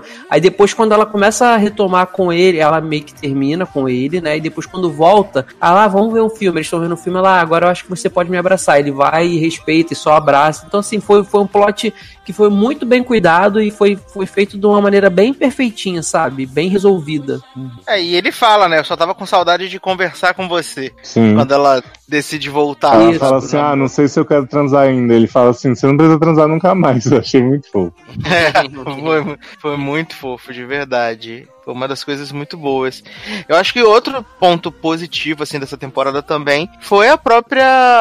A própria Gillian Anderson, né? Ela teve muito mais destaque nessa temporada, né? Sim. Além de ser só a mãe do Ouris, como ela foi na primeira temporada, dessa vez, como ela entrou ali na ação, né? De, de saber, de falar com os alunos sobre a questão do, das dúvidas que eles tinham de sexo e tal. E até a, a, a gente poder entender um pouco mais a cabeça dela na questão com os relacionamentos, né? Porque a gente vê que o, o, o- casamento dela com o The Following lá, né? Aliás, detesto esse homem, gente. Detesto Eu também. Nossa, detesto também. Que ele, ele meio que, tipo, ele criou um bloqueio tão grande nela que ela não consegue, né? Apesar de parecer que o relacionamento dela com o Jacob tá avançando, evoluindo, ela ainda fica muito na defensiva, né? Mas Jacob é bem invasivo, né? Vou concordar com o Otis nessa parte aí. Que você vira pro lado onde tá pelado na sua cara. Aonde E aquele aonde monte de você tá na moeda, casa- viado? É, aonde você tá na casa só tem coisa dele. Gente, a casa virou casa do homem em um dia. Gente, eles brigando quando ele tá botando a prateleira, eles brigando que ela tá dando na aula lá do negócio da vagina, e aí ela sai, começa a quebrar o pau, pega as Sim. panelas. Sim. Fala assim, e as panelas cabem todas na- no armário, sim, cabe sim. Aí Sol- solta, solta a porta. Aí ela solta a porta e vai cair nas panelas tudo assim. Ai. aí ele vai lá, termina de parafusar, ele viu, eram só três parafusos. e ela. E essa barra agora que ela tá grávida, né, gente, dele, né? Ai, gente, Pode menopausa grávida, né? Nova Bailey. Eu vi um. Nova Bailey. Eu li uns textos a- de- e pessoas estavam ainda colocando em dúvida se era dele ou não. Só pode ser, porque Ué, na gente, série vai não ser mostra. Ser, É, na série não mostra ela Do tendo. Otis, né? Ela pegou no vidro do carro. Uhum. no- no- Ai, E assim, o pai dele volta, aí acontece um beijo e não acontece mais nada. Não. E só. Não é possível. E ainda bem, E porque só- esse homem é insuportável. Até nessa série ele é insuportável. Não, gente, pior plot foi Nossa. o acampamento com o pai. Eu falei, para com Gente. isso, acaba. Nin- Ninguém pediu. Pois é. Ai, Mas o, o que o Sassi falou, assim, eu, eu gostava dela na primeira temporada, mas acho que ela era muito colocada, ah, louquinha, envergonha o Otis e tal. Eu acho que ela ganhou uma profundidade até nessa questão de ajudar os alunos, né? E aí eles ficam falando pra ela assim, ah, seus conselhos é, são muito melhores do que do seu filho, e ela vai descobrindo É. aos poucos, né? Sim, a coisa sim. do Otis. E assim, eu falei do Otis em Su e tal, mas eu acho a reconciliação deles, assim, depois que ele tem um amadurecimento expresso, né? Que Uhum. assim, uma conversa com a Ola, ela descobre que o problema dele é o pai, aí ele vai atrás, depois deixa a mensagem pra Maeve, vai falar com a mãe, tipo. Mas assim, eu achei bonitinho demais o jeito que ele assume a responsabilidade pela clínica, não sei o quê. Eu só fico triste que, pelo visto, a clínica morreu, né? Não, mas assim, É. né, já, já não tinha sobrevivido É, já, tava morrendo já. segunda temporada. é. Exatamente. A mãe dele tinha roubado os clientes dele tudo. É, exato. Até porque ela não cobrava, né? Exato. Gente, o homem, o menino. pra, pra Jean favoreceu muito o fato dela ter entrado na escola, né? Eu acho que É. pra personagem foi muito bom, porque ela se envolveu com a mulher do diretor, né? Foi, ajudou a mulher do diretor. Ah, é melhor É. amizade, né? Ai, gente. Gente, ela elas na balada, maravilhosas. Exatamente. E aí, tipo, ela descobrindo a questão do Oates, dando conselho, né? Então, assim, acho que ajudou muito a personagem em termos de tramas ali, né? Sim, ela falando com a médica no final lá, que ela tá sentindo uns calores, uma dor, não sei o que, e aí, ah, é coração partido. É, é mal bonitinho, assim, sabe? Sim, É- sim. essa, essa temporada tem uns momentos, assim, que são muito. que mexem muito com o emocional, né? Assim, que é tipo, tá acontecendo alguma coisa. Tá acontecendo naturalidades, assim, amenidades, e aí de repente vem uma cena assim que você fala. Ah, ela é muito. Ela é muito boa, assim, sabe? E acho que a gente pode falar agora desse. dessa dupla aí, né? Mates e. Mavis e Otis, né? Os grandes protagonistas dessa série, né? Margot Robbie. E Menino, engoli minha língua, mordi lindamente com Maeve essa temporada, vou te falar. Ela- Porque ela eu odiava tinha- muito. Ela. Ela tinha tudo pra ser Você genérica. não gostava né? dela, nem? Eu achava ela, tipo, a, a trama dela da primeira temporada, que é o irmão que vem e vacila com ela de novo, eu ficava assim, tipo, ah, lógico, isso ia acontecer. E aí, quando essa começa, eu falei assim, ah, que bom, vou repetir a trama com a mãe, né? Que de certa Sim. forma acontece. Só que Sim. assim, eu me envolvo porque assim, a mãe dela é legal, não é em bosta que o irmão. Por mais que tenha a questão do vício e tal, que é uma coisa que eu já disse aqui algumas vezes que eu não tenho tanta empatia, principalmente de ver na ficção as pessoas reincidindo assim, mas eu acho que como eles colocam a criança ali no meio, e eles fazem uma coisa que eu gosto muito, que é, tipo, escolhas difíceis pros personagens. Porque, mesmo se você tira o vilão da malhação que tem nessa temporada, né, que é o menino lá do trailer, Uhum. Nossa, a Maeve detesto. teria que fazer o que ela fez. Por mais que a mãe tenha ido lá ver ela competir, seja fofa e não sei o quê, e a situação com a irmã, né, ficando no sistema seja muito difícil, não teria como ela deixar Sim. de boa sem denunciar, porque a Exatamente. criança tava em risco mesmo. Exatamente. Sim, e ela não queria que a, que a irmã passasse pela mesma coisa que ela passou, né? Exato. E, e ela, ela tinha tudo pra ser a personagem que, porra louca, sabe? Por conta do. Pô, vive sozinha, mãe é, é viciada, sacaneou ela e tá voltando com outra filha e tudo. E não, ela se esforça pra voltar pra escola, ela volta pra escola, ela entra pro time de quiz, ela participa, ela, o time depende Sim. dela pra ganhar. E, Maravilhosa, sabe? chantageando o diretor, inclusive. Exatamente. ela, ela reconhece que ela, que ela gosta do Oates e vai até ele, fala com ele e tudo. E ela vai atrás de outras coisas que não o Oates, né? Porque eu acho que a primeira temporada era muito sobre a clínica, sobre ela se apaixonar por ele, e, e, tipo, nessa você vê que ela vai, ela faz o time aí com a Vivi, que aliás é outra personagem maravilhosa. É, E aí, tipo, você icônica. torce por ela, você fica feliz pela vitória deles. Viado chocado que o menino do- da equipe do, qui- do quiz é o brasileiro lá de É o do Game of Thrones. É. Olha. Que menino, qual? Esse o homem mamador? cresceu. Aham. É o mamador, ele é. mesmo. Mamador. Brasileirinho. É. O, o, o, o que a Vives quer. O do quer cubo pegar? mágico. É, Isso, Ah, ele, ele mesmo. É. Gente, esse menino tava em Game of Thrones? Ele é o. Tava, ele é o menino que mamava no peito da menina, da, do engague. Lily Gente, é O ele? Robin. É Robin ele. Aurin. Ele é brasileiro? Ele é brasileiro. Não sabia não. Caraca, esse menino esticou. Né? Por isso que eu fiquei É, chocado. muito leite na no- teta que tomou, no né, gente? colo, né, Leandro? É. Gente, chocante. É, mas voltando a Maeve, né?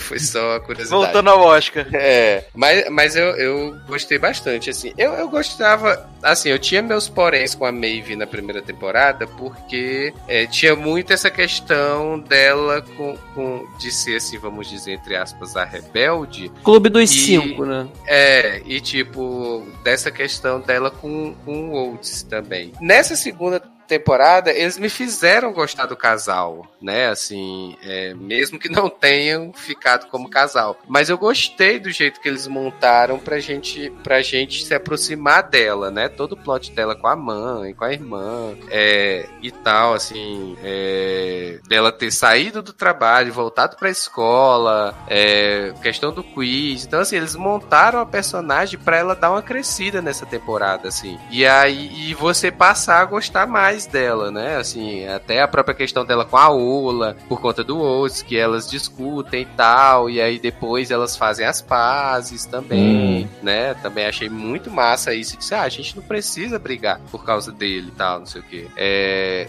e, e- que é uma coisa que eu acho que Sex Education fez bem nessa temporada, que foi, tipo, não enrolar muito os plots.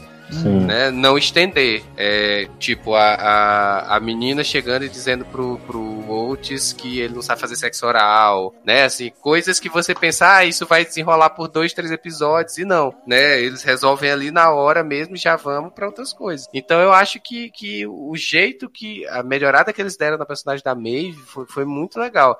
Inclusive, né, falando do vilão da Malhação, né, o cadeirante, é, que eu achei que ele que ia plantar a, a droga, A na, droga, na casa, na casa da Maeve pra poder... Ah, eu também achei que ia ter um Eu plot tinha desse. certeza que era esse o, o plot. Nossa, eu ia ficar muito puto se fosse isso. Porque assim, Mas ele Eu já acho- do mesmo jeito, né? sim. É. Sim, Eu já sim. acho o cliffhanger que eles dão dele apagar a mensagem do outro e tal muito abaixo do que a série costuma fazer. Sim. Porque, Uhum. tipo, eu, ta- eu tava pensando com o Luciano sobre isso. Eu falei assim: eu tenho que aceitar que é uma série adolescente, no fim das contas, que vai ter uns mega clichês. Mas aí, depois de ver a conclusão do plot da Aimee, depois de ver o Jackson e a Viv, como eles montaram tão legal, a série acabar com isso, eu falei assim: gente, eu nem me importo o suficiente ainda com o Maeve, beleza, que eu já tô achando mais bonitinho pra isso ser um grande impacto. E é, tipo, tão batidinho, assim, tipo, porque até então esse cara não ia muito com a cara dele, mas eu pensava assim, ah, pode ser um personagem que tenha a contribuir, né, já que ele tem Uhum. uma vivência ali, tá? Ele até tem um sarcasmo no episódio da festa, bem engraçado, assim, que ele fica falando que a Maeve levou ele pra fazer ciúmes e funcionou, né, quando o outro começa a surtar. E aí ele ser o cara que tá afim dela e deleta a mensagem, eu fiquei assim, ah, tipo, é- tipo não Mas é- estraga a série, não tira nada, mas pra mim é muito, destoa muito do que eles estavam fazendo até então, sabe? Sim, eu- eu achei, eu achei interessante deles botarem o personagem cadeirante pra ser esse vilão, sabe? Sim, eu eu acho que assim, eu acho legal que eles trazem um personagem cadeirante, isso em nenhum momento é um questionamento, é um plot, o fato dele ser cadeirante em si, e Uhum. trazerem ele pra ser assim, o personagem que Verdade. aparentemente tava ali pra, pra gostar, só pra gostar da Maeve e tal, e ele virar esse vilãozinho e tal. Realmente, Sim. essa questão da temporada terminar com isso, né, assim, pro nível que a temporada se mostrou, Foi realmente malhação. é, é bem fraco e tal. Mas eu pensei pelo outro lado da questão deles eu- isso aí eu concordo. Eu acho que eles fazem muito isso já, né? Se você vê na primeira temporada, o Jackson é o cara mais popular e tal, e é um cara negro, filho de duas mães lésbicas. Uhum. O Adam, que era pra ser o popularzão que muita gente diz, né, não, que ele é o macho sarado, não sei o quê, o povo tá problematizando, que as POC. Ele não é, ele é um cara mega passado, que nem o Leandro falou, tipo, a maioria das coisas de ruim que acontece com ele é porque ele se distraiu. Na primeira temporada ele perde a cachorra. Nesse... Então, assim, e é um cara mega problemático. Então eu acho que eles, eles pegam muitos clichês e subvertem, assim. Agora a pergunta: não é possível que as pessoas não coloquem senha no telefone celular, gente, lá fora? Fora isso da senha, Leandro, tipo, que eu falo assim, cara, se chegar dois episódios que seja da outra temporada, esse menino não chegar pra ela e falar assim, menina, deixei uma mensagem pra você, você ouviu? Não. Ah, então era falando isso. Eu vou ficar muito puto, porque aí vai ser assim, ai, deixei uma coisa pra você e tal, você, não Você ouviu, não agora ouviu. a gente. Exato. Mas eu acho que é isso que ouviu, vai não ligou. acontecer. Ah, eu acho too much, gente. Eu acho que vai Parece. ser, porque senão não teria esse final. Pelo menos por um episódio. É, um episódio, beleza. É quase Vai ter. barato, sabe? Tipo, ah, não vão se comunicar e aí vai ficar um boladinho com o outro mais tempo. Uhum. Hum. Porque o que, o que me deixou mais chocado foi isso. Porque, ah, não pode se dizer que é um erro ou não, porque tem gente que faz. Mas, e, cara, é muito difícil hoje em dia uma pessoa que tem a vida no celular deixar o celular sem senha. Porque Mas a assim. É pobre já, velho. Acho que o celular dela nem tem como pôr. A Maeve é Não, pobre. cara, era iPhone.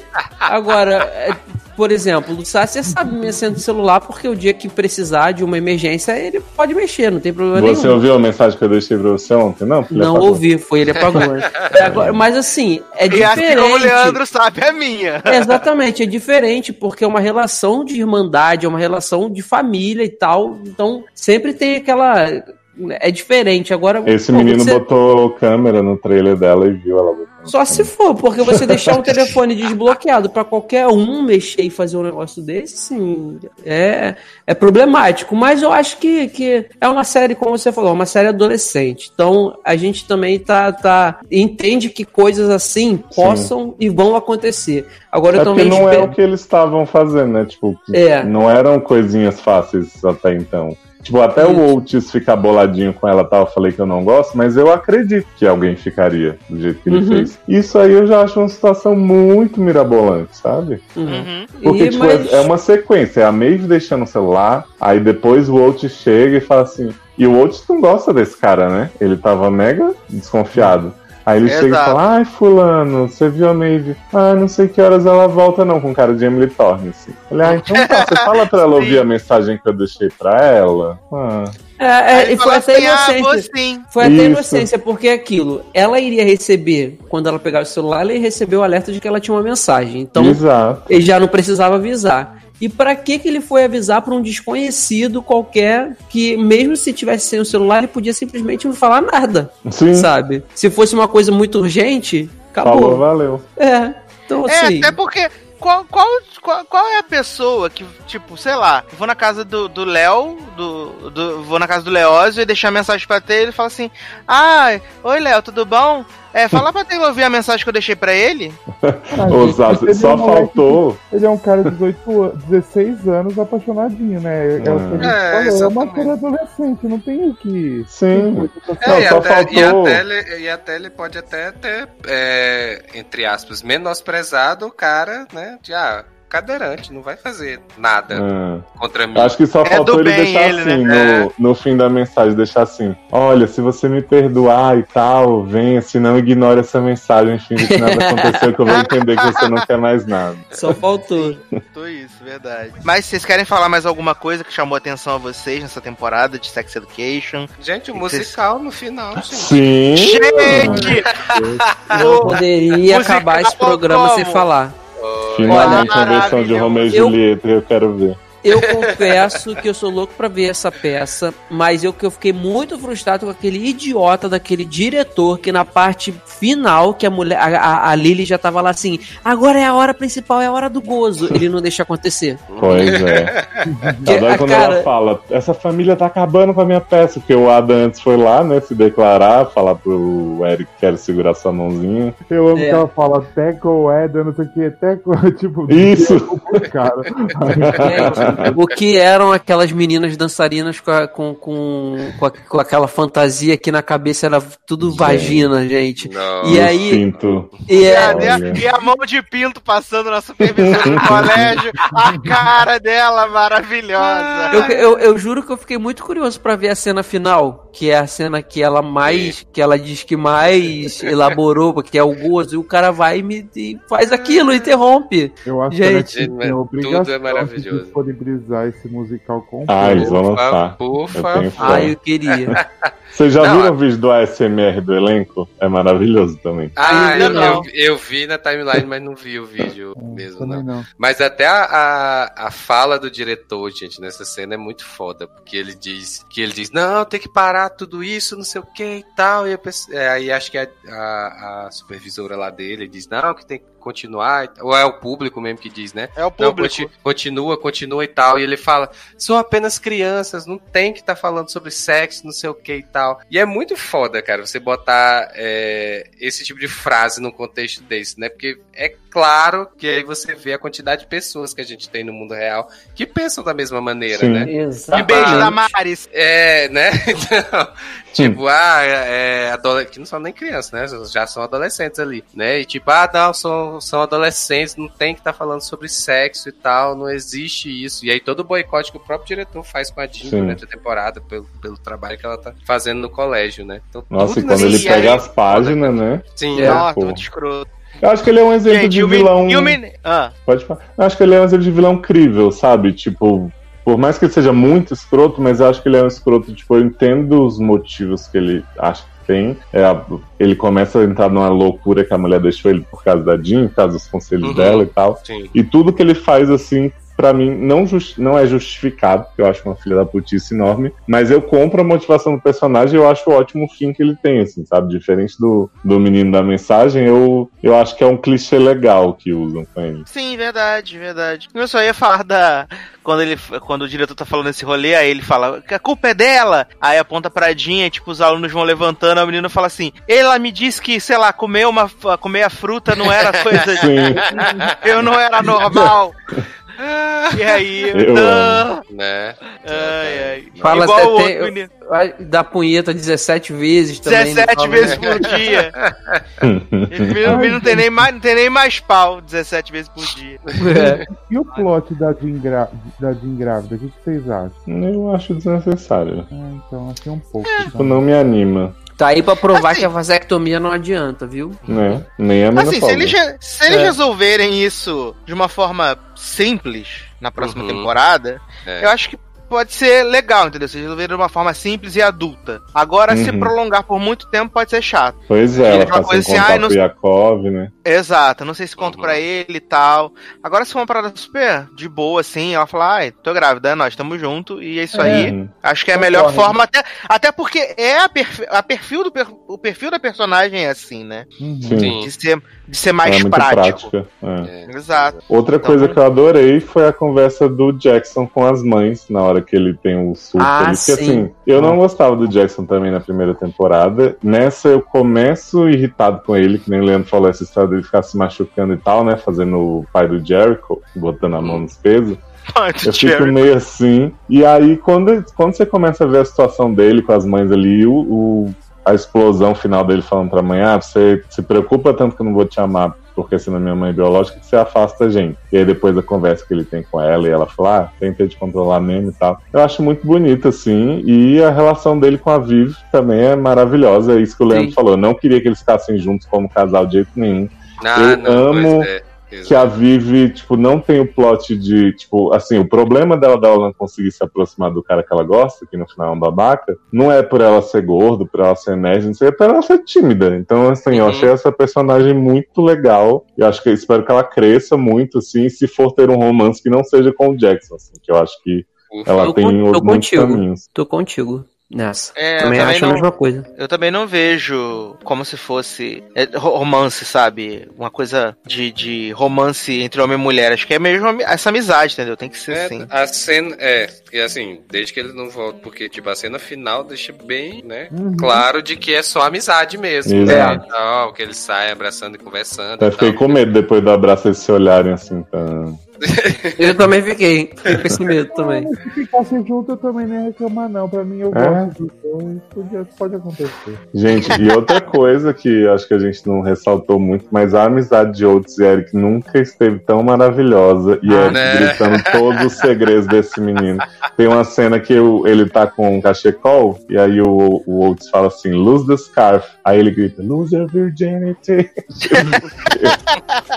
Ama ele falando que mas- masturba toda hora, ele contando pra todo mundo na escola. É maravilhoso, Uhum. né? Não, sim, e também quando lá o plot do. que eles vão lá com o The Following, né, pro acampamento e tal, e depois um conta pro outro a questão do. Ele conta a questão do Adam, né, a conta da Maeve e tal, e aí depois eles terminam, tipo, abraçados assim na. Na, na escada, né? Reforçando a amizade. Uhum. É. É muito bonitinho a amizade dos dois. É muito, muito bonitinho de verdade. Gostei. Gostei. Show de bola. Mas então, é isso, jovens? É isso. Que isso. De Sex Education? Vida, Agora né? é só esperar a terceira. É, uma pena que é só no que vem, né, gente? E aí, tá renovado ou não tá, né? Tava Ainda a não, dúvida. né? Ainda não tá. Só um site no Brasil que disse que tá renovada, mas, né? Hum, Não, e a menina do Omelete falou que já é praticamente confirmado que a terceira temporada é a última, né? Porque ela tirou do voz na minha cabeça. É tipo Stranger Things, que tá com a última há 10 anos já, né? sim. Aham. Adoro Voices in My Head, gente. Voices, voices da, da My, Head, My Head ou então voices do fandom, né? Que inventa as coisas e eles nem apuram e vão descrever dizendo que é verdade.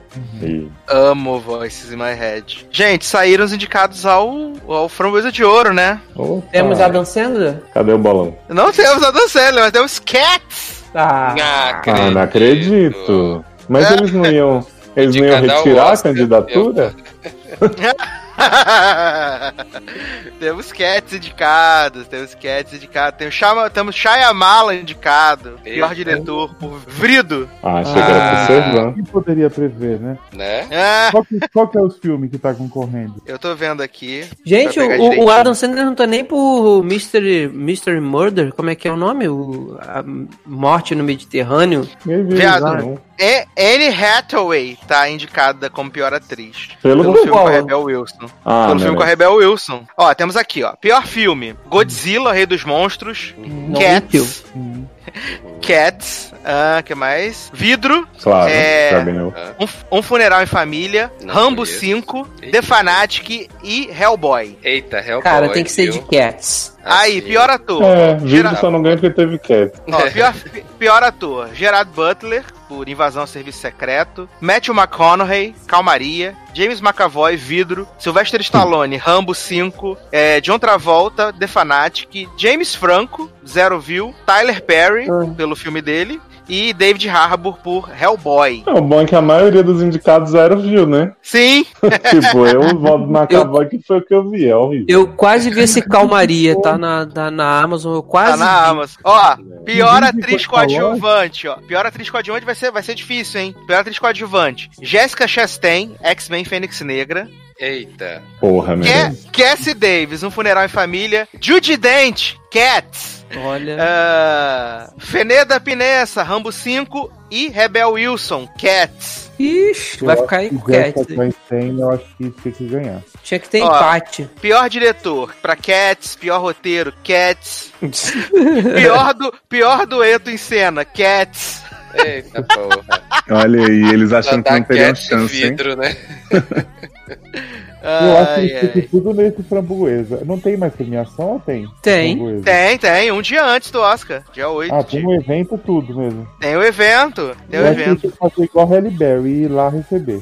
É, tinha que fazer igual a Sandra Bullock, né? Que vem, levou o Hazel num dia e no outro dia seguinte ganhou o Oscar de melhor atriz. Sim, e, e, é- e, e é um monte de ator vai receber de boa. Sim, a Dan a- Sandler, a Sandler todo ano faz filme pra estar lá. Esse ano não tá, que pena. A Nossa, Sandra eu Bullock, a Sandra Bullock foi duas vezes, ganhou, foi duas vezes receber o prêmio dela. Maravilhosa, cristal.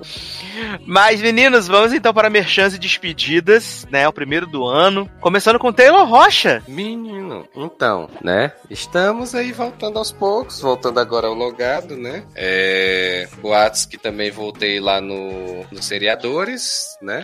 É. Caramba. Rolou aí um crossover danado. É... E no SED também, né? A gente voltou aí no início do ano, no programa só com as gays, né? É... Então. Vem, Sad Pet. Vem aí Sad Pets, verdade, né? Estamos aí falando dos filhotinhos. E de resto, nas redes sociais, Taylor Rocha, tanto no Twitter quanto no Instagram. Sigam lá, por favor. E continuem. Continuem não. né? Na verdade, continuem porque teve o logado de verão, né? Mas continuem ouvindo a gente aqui no logado, sempre comentando, né? Tudo que a gente fala aqui. Muito bem, muito bem. E você, Márcio Zanon, merchans e despedidas.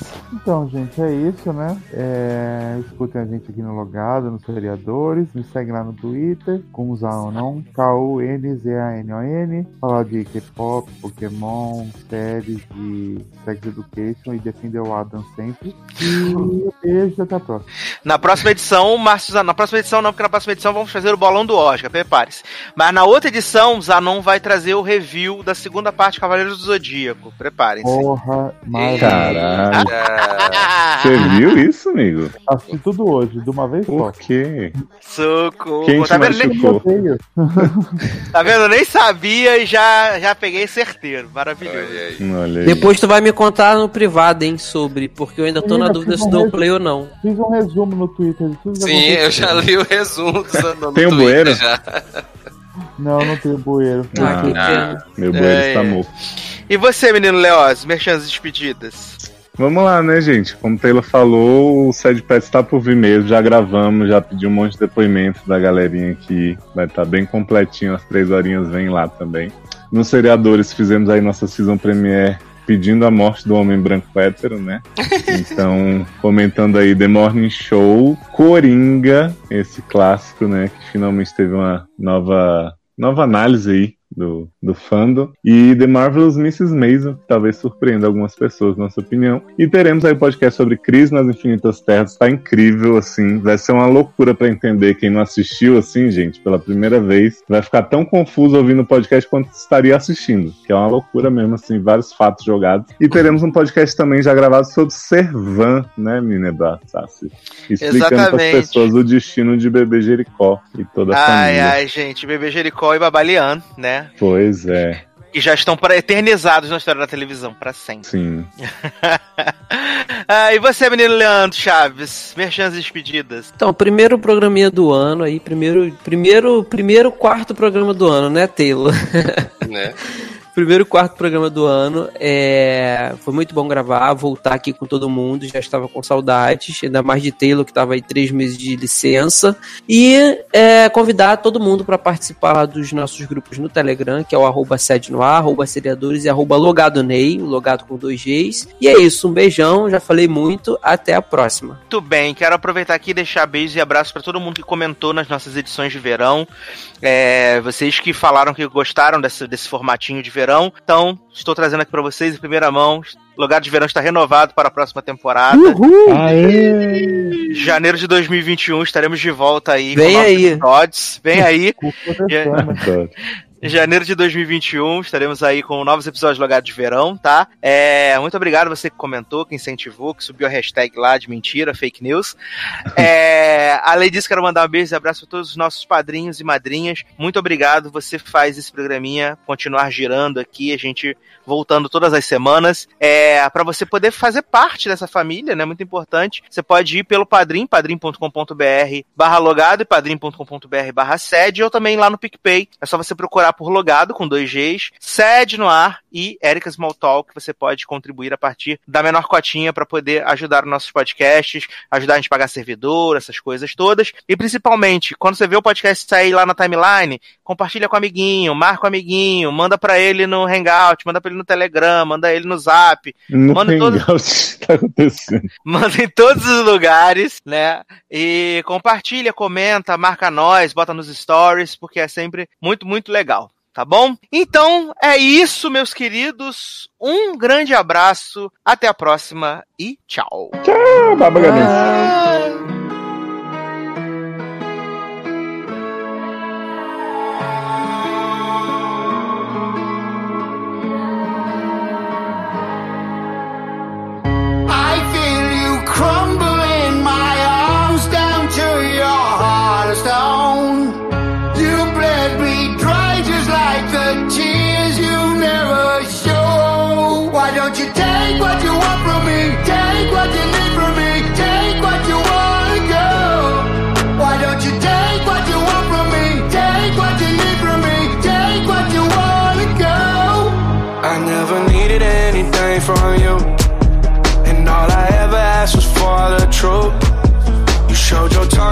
was forked in two. Your venom was lethal. I almost believed you. Yeah, you prayed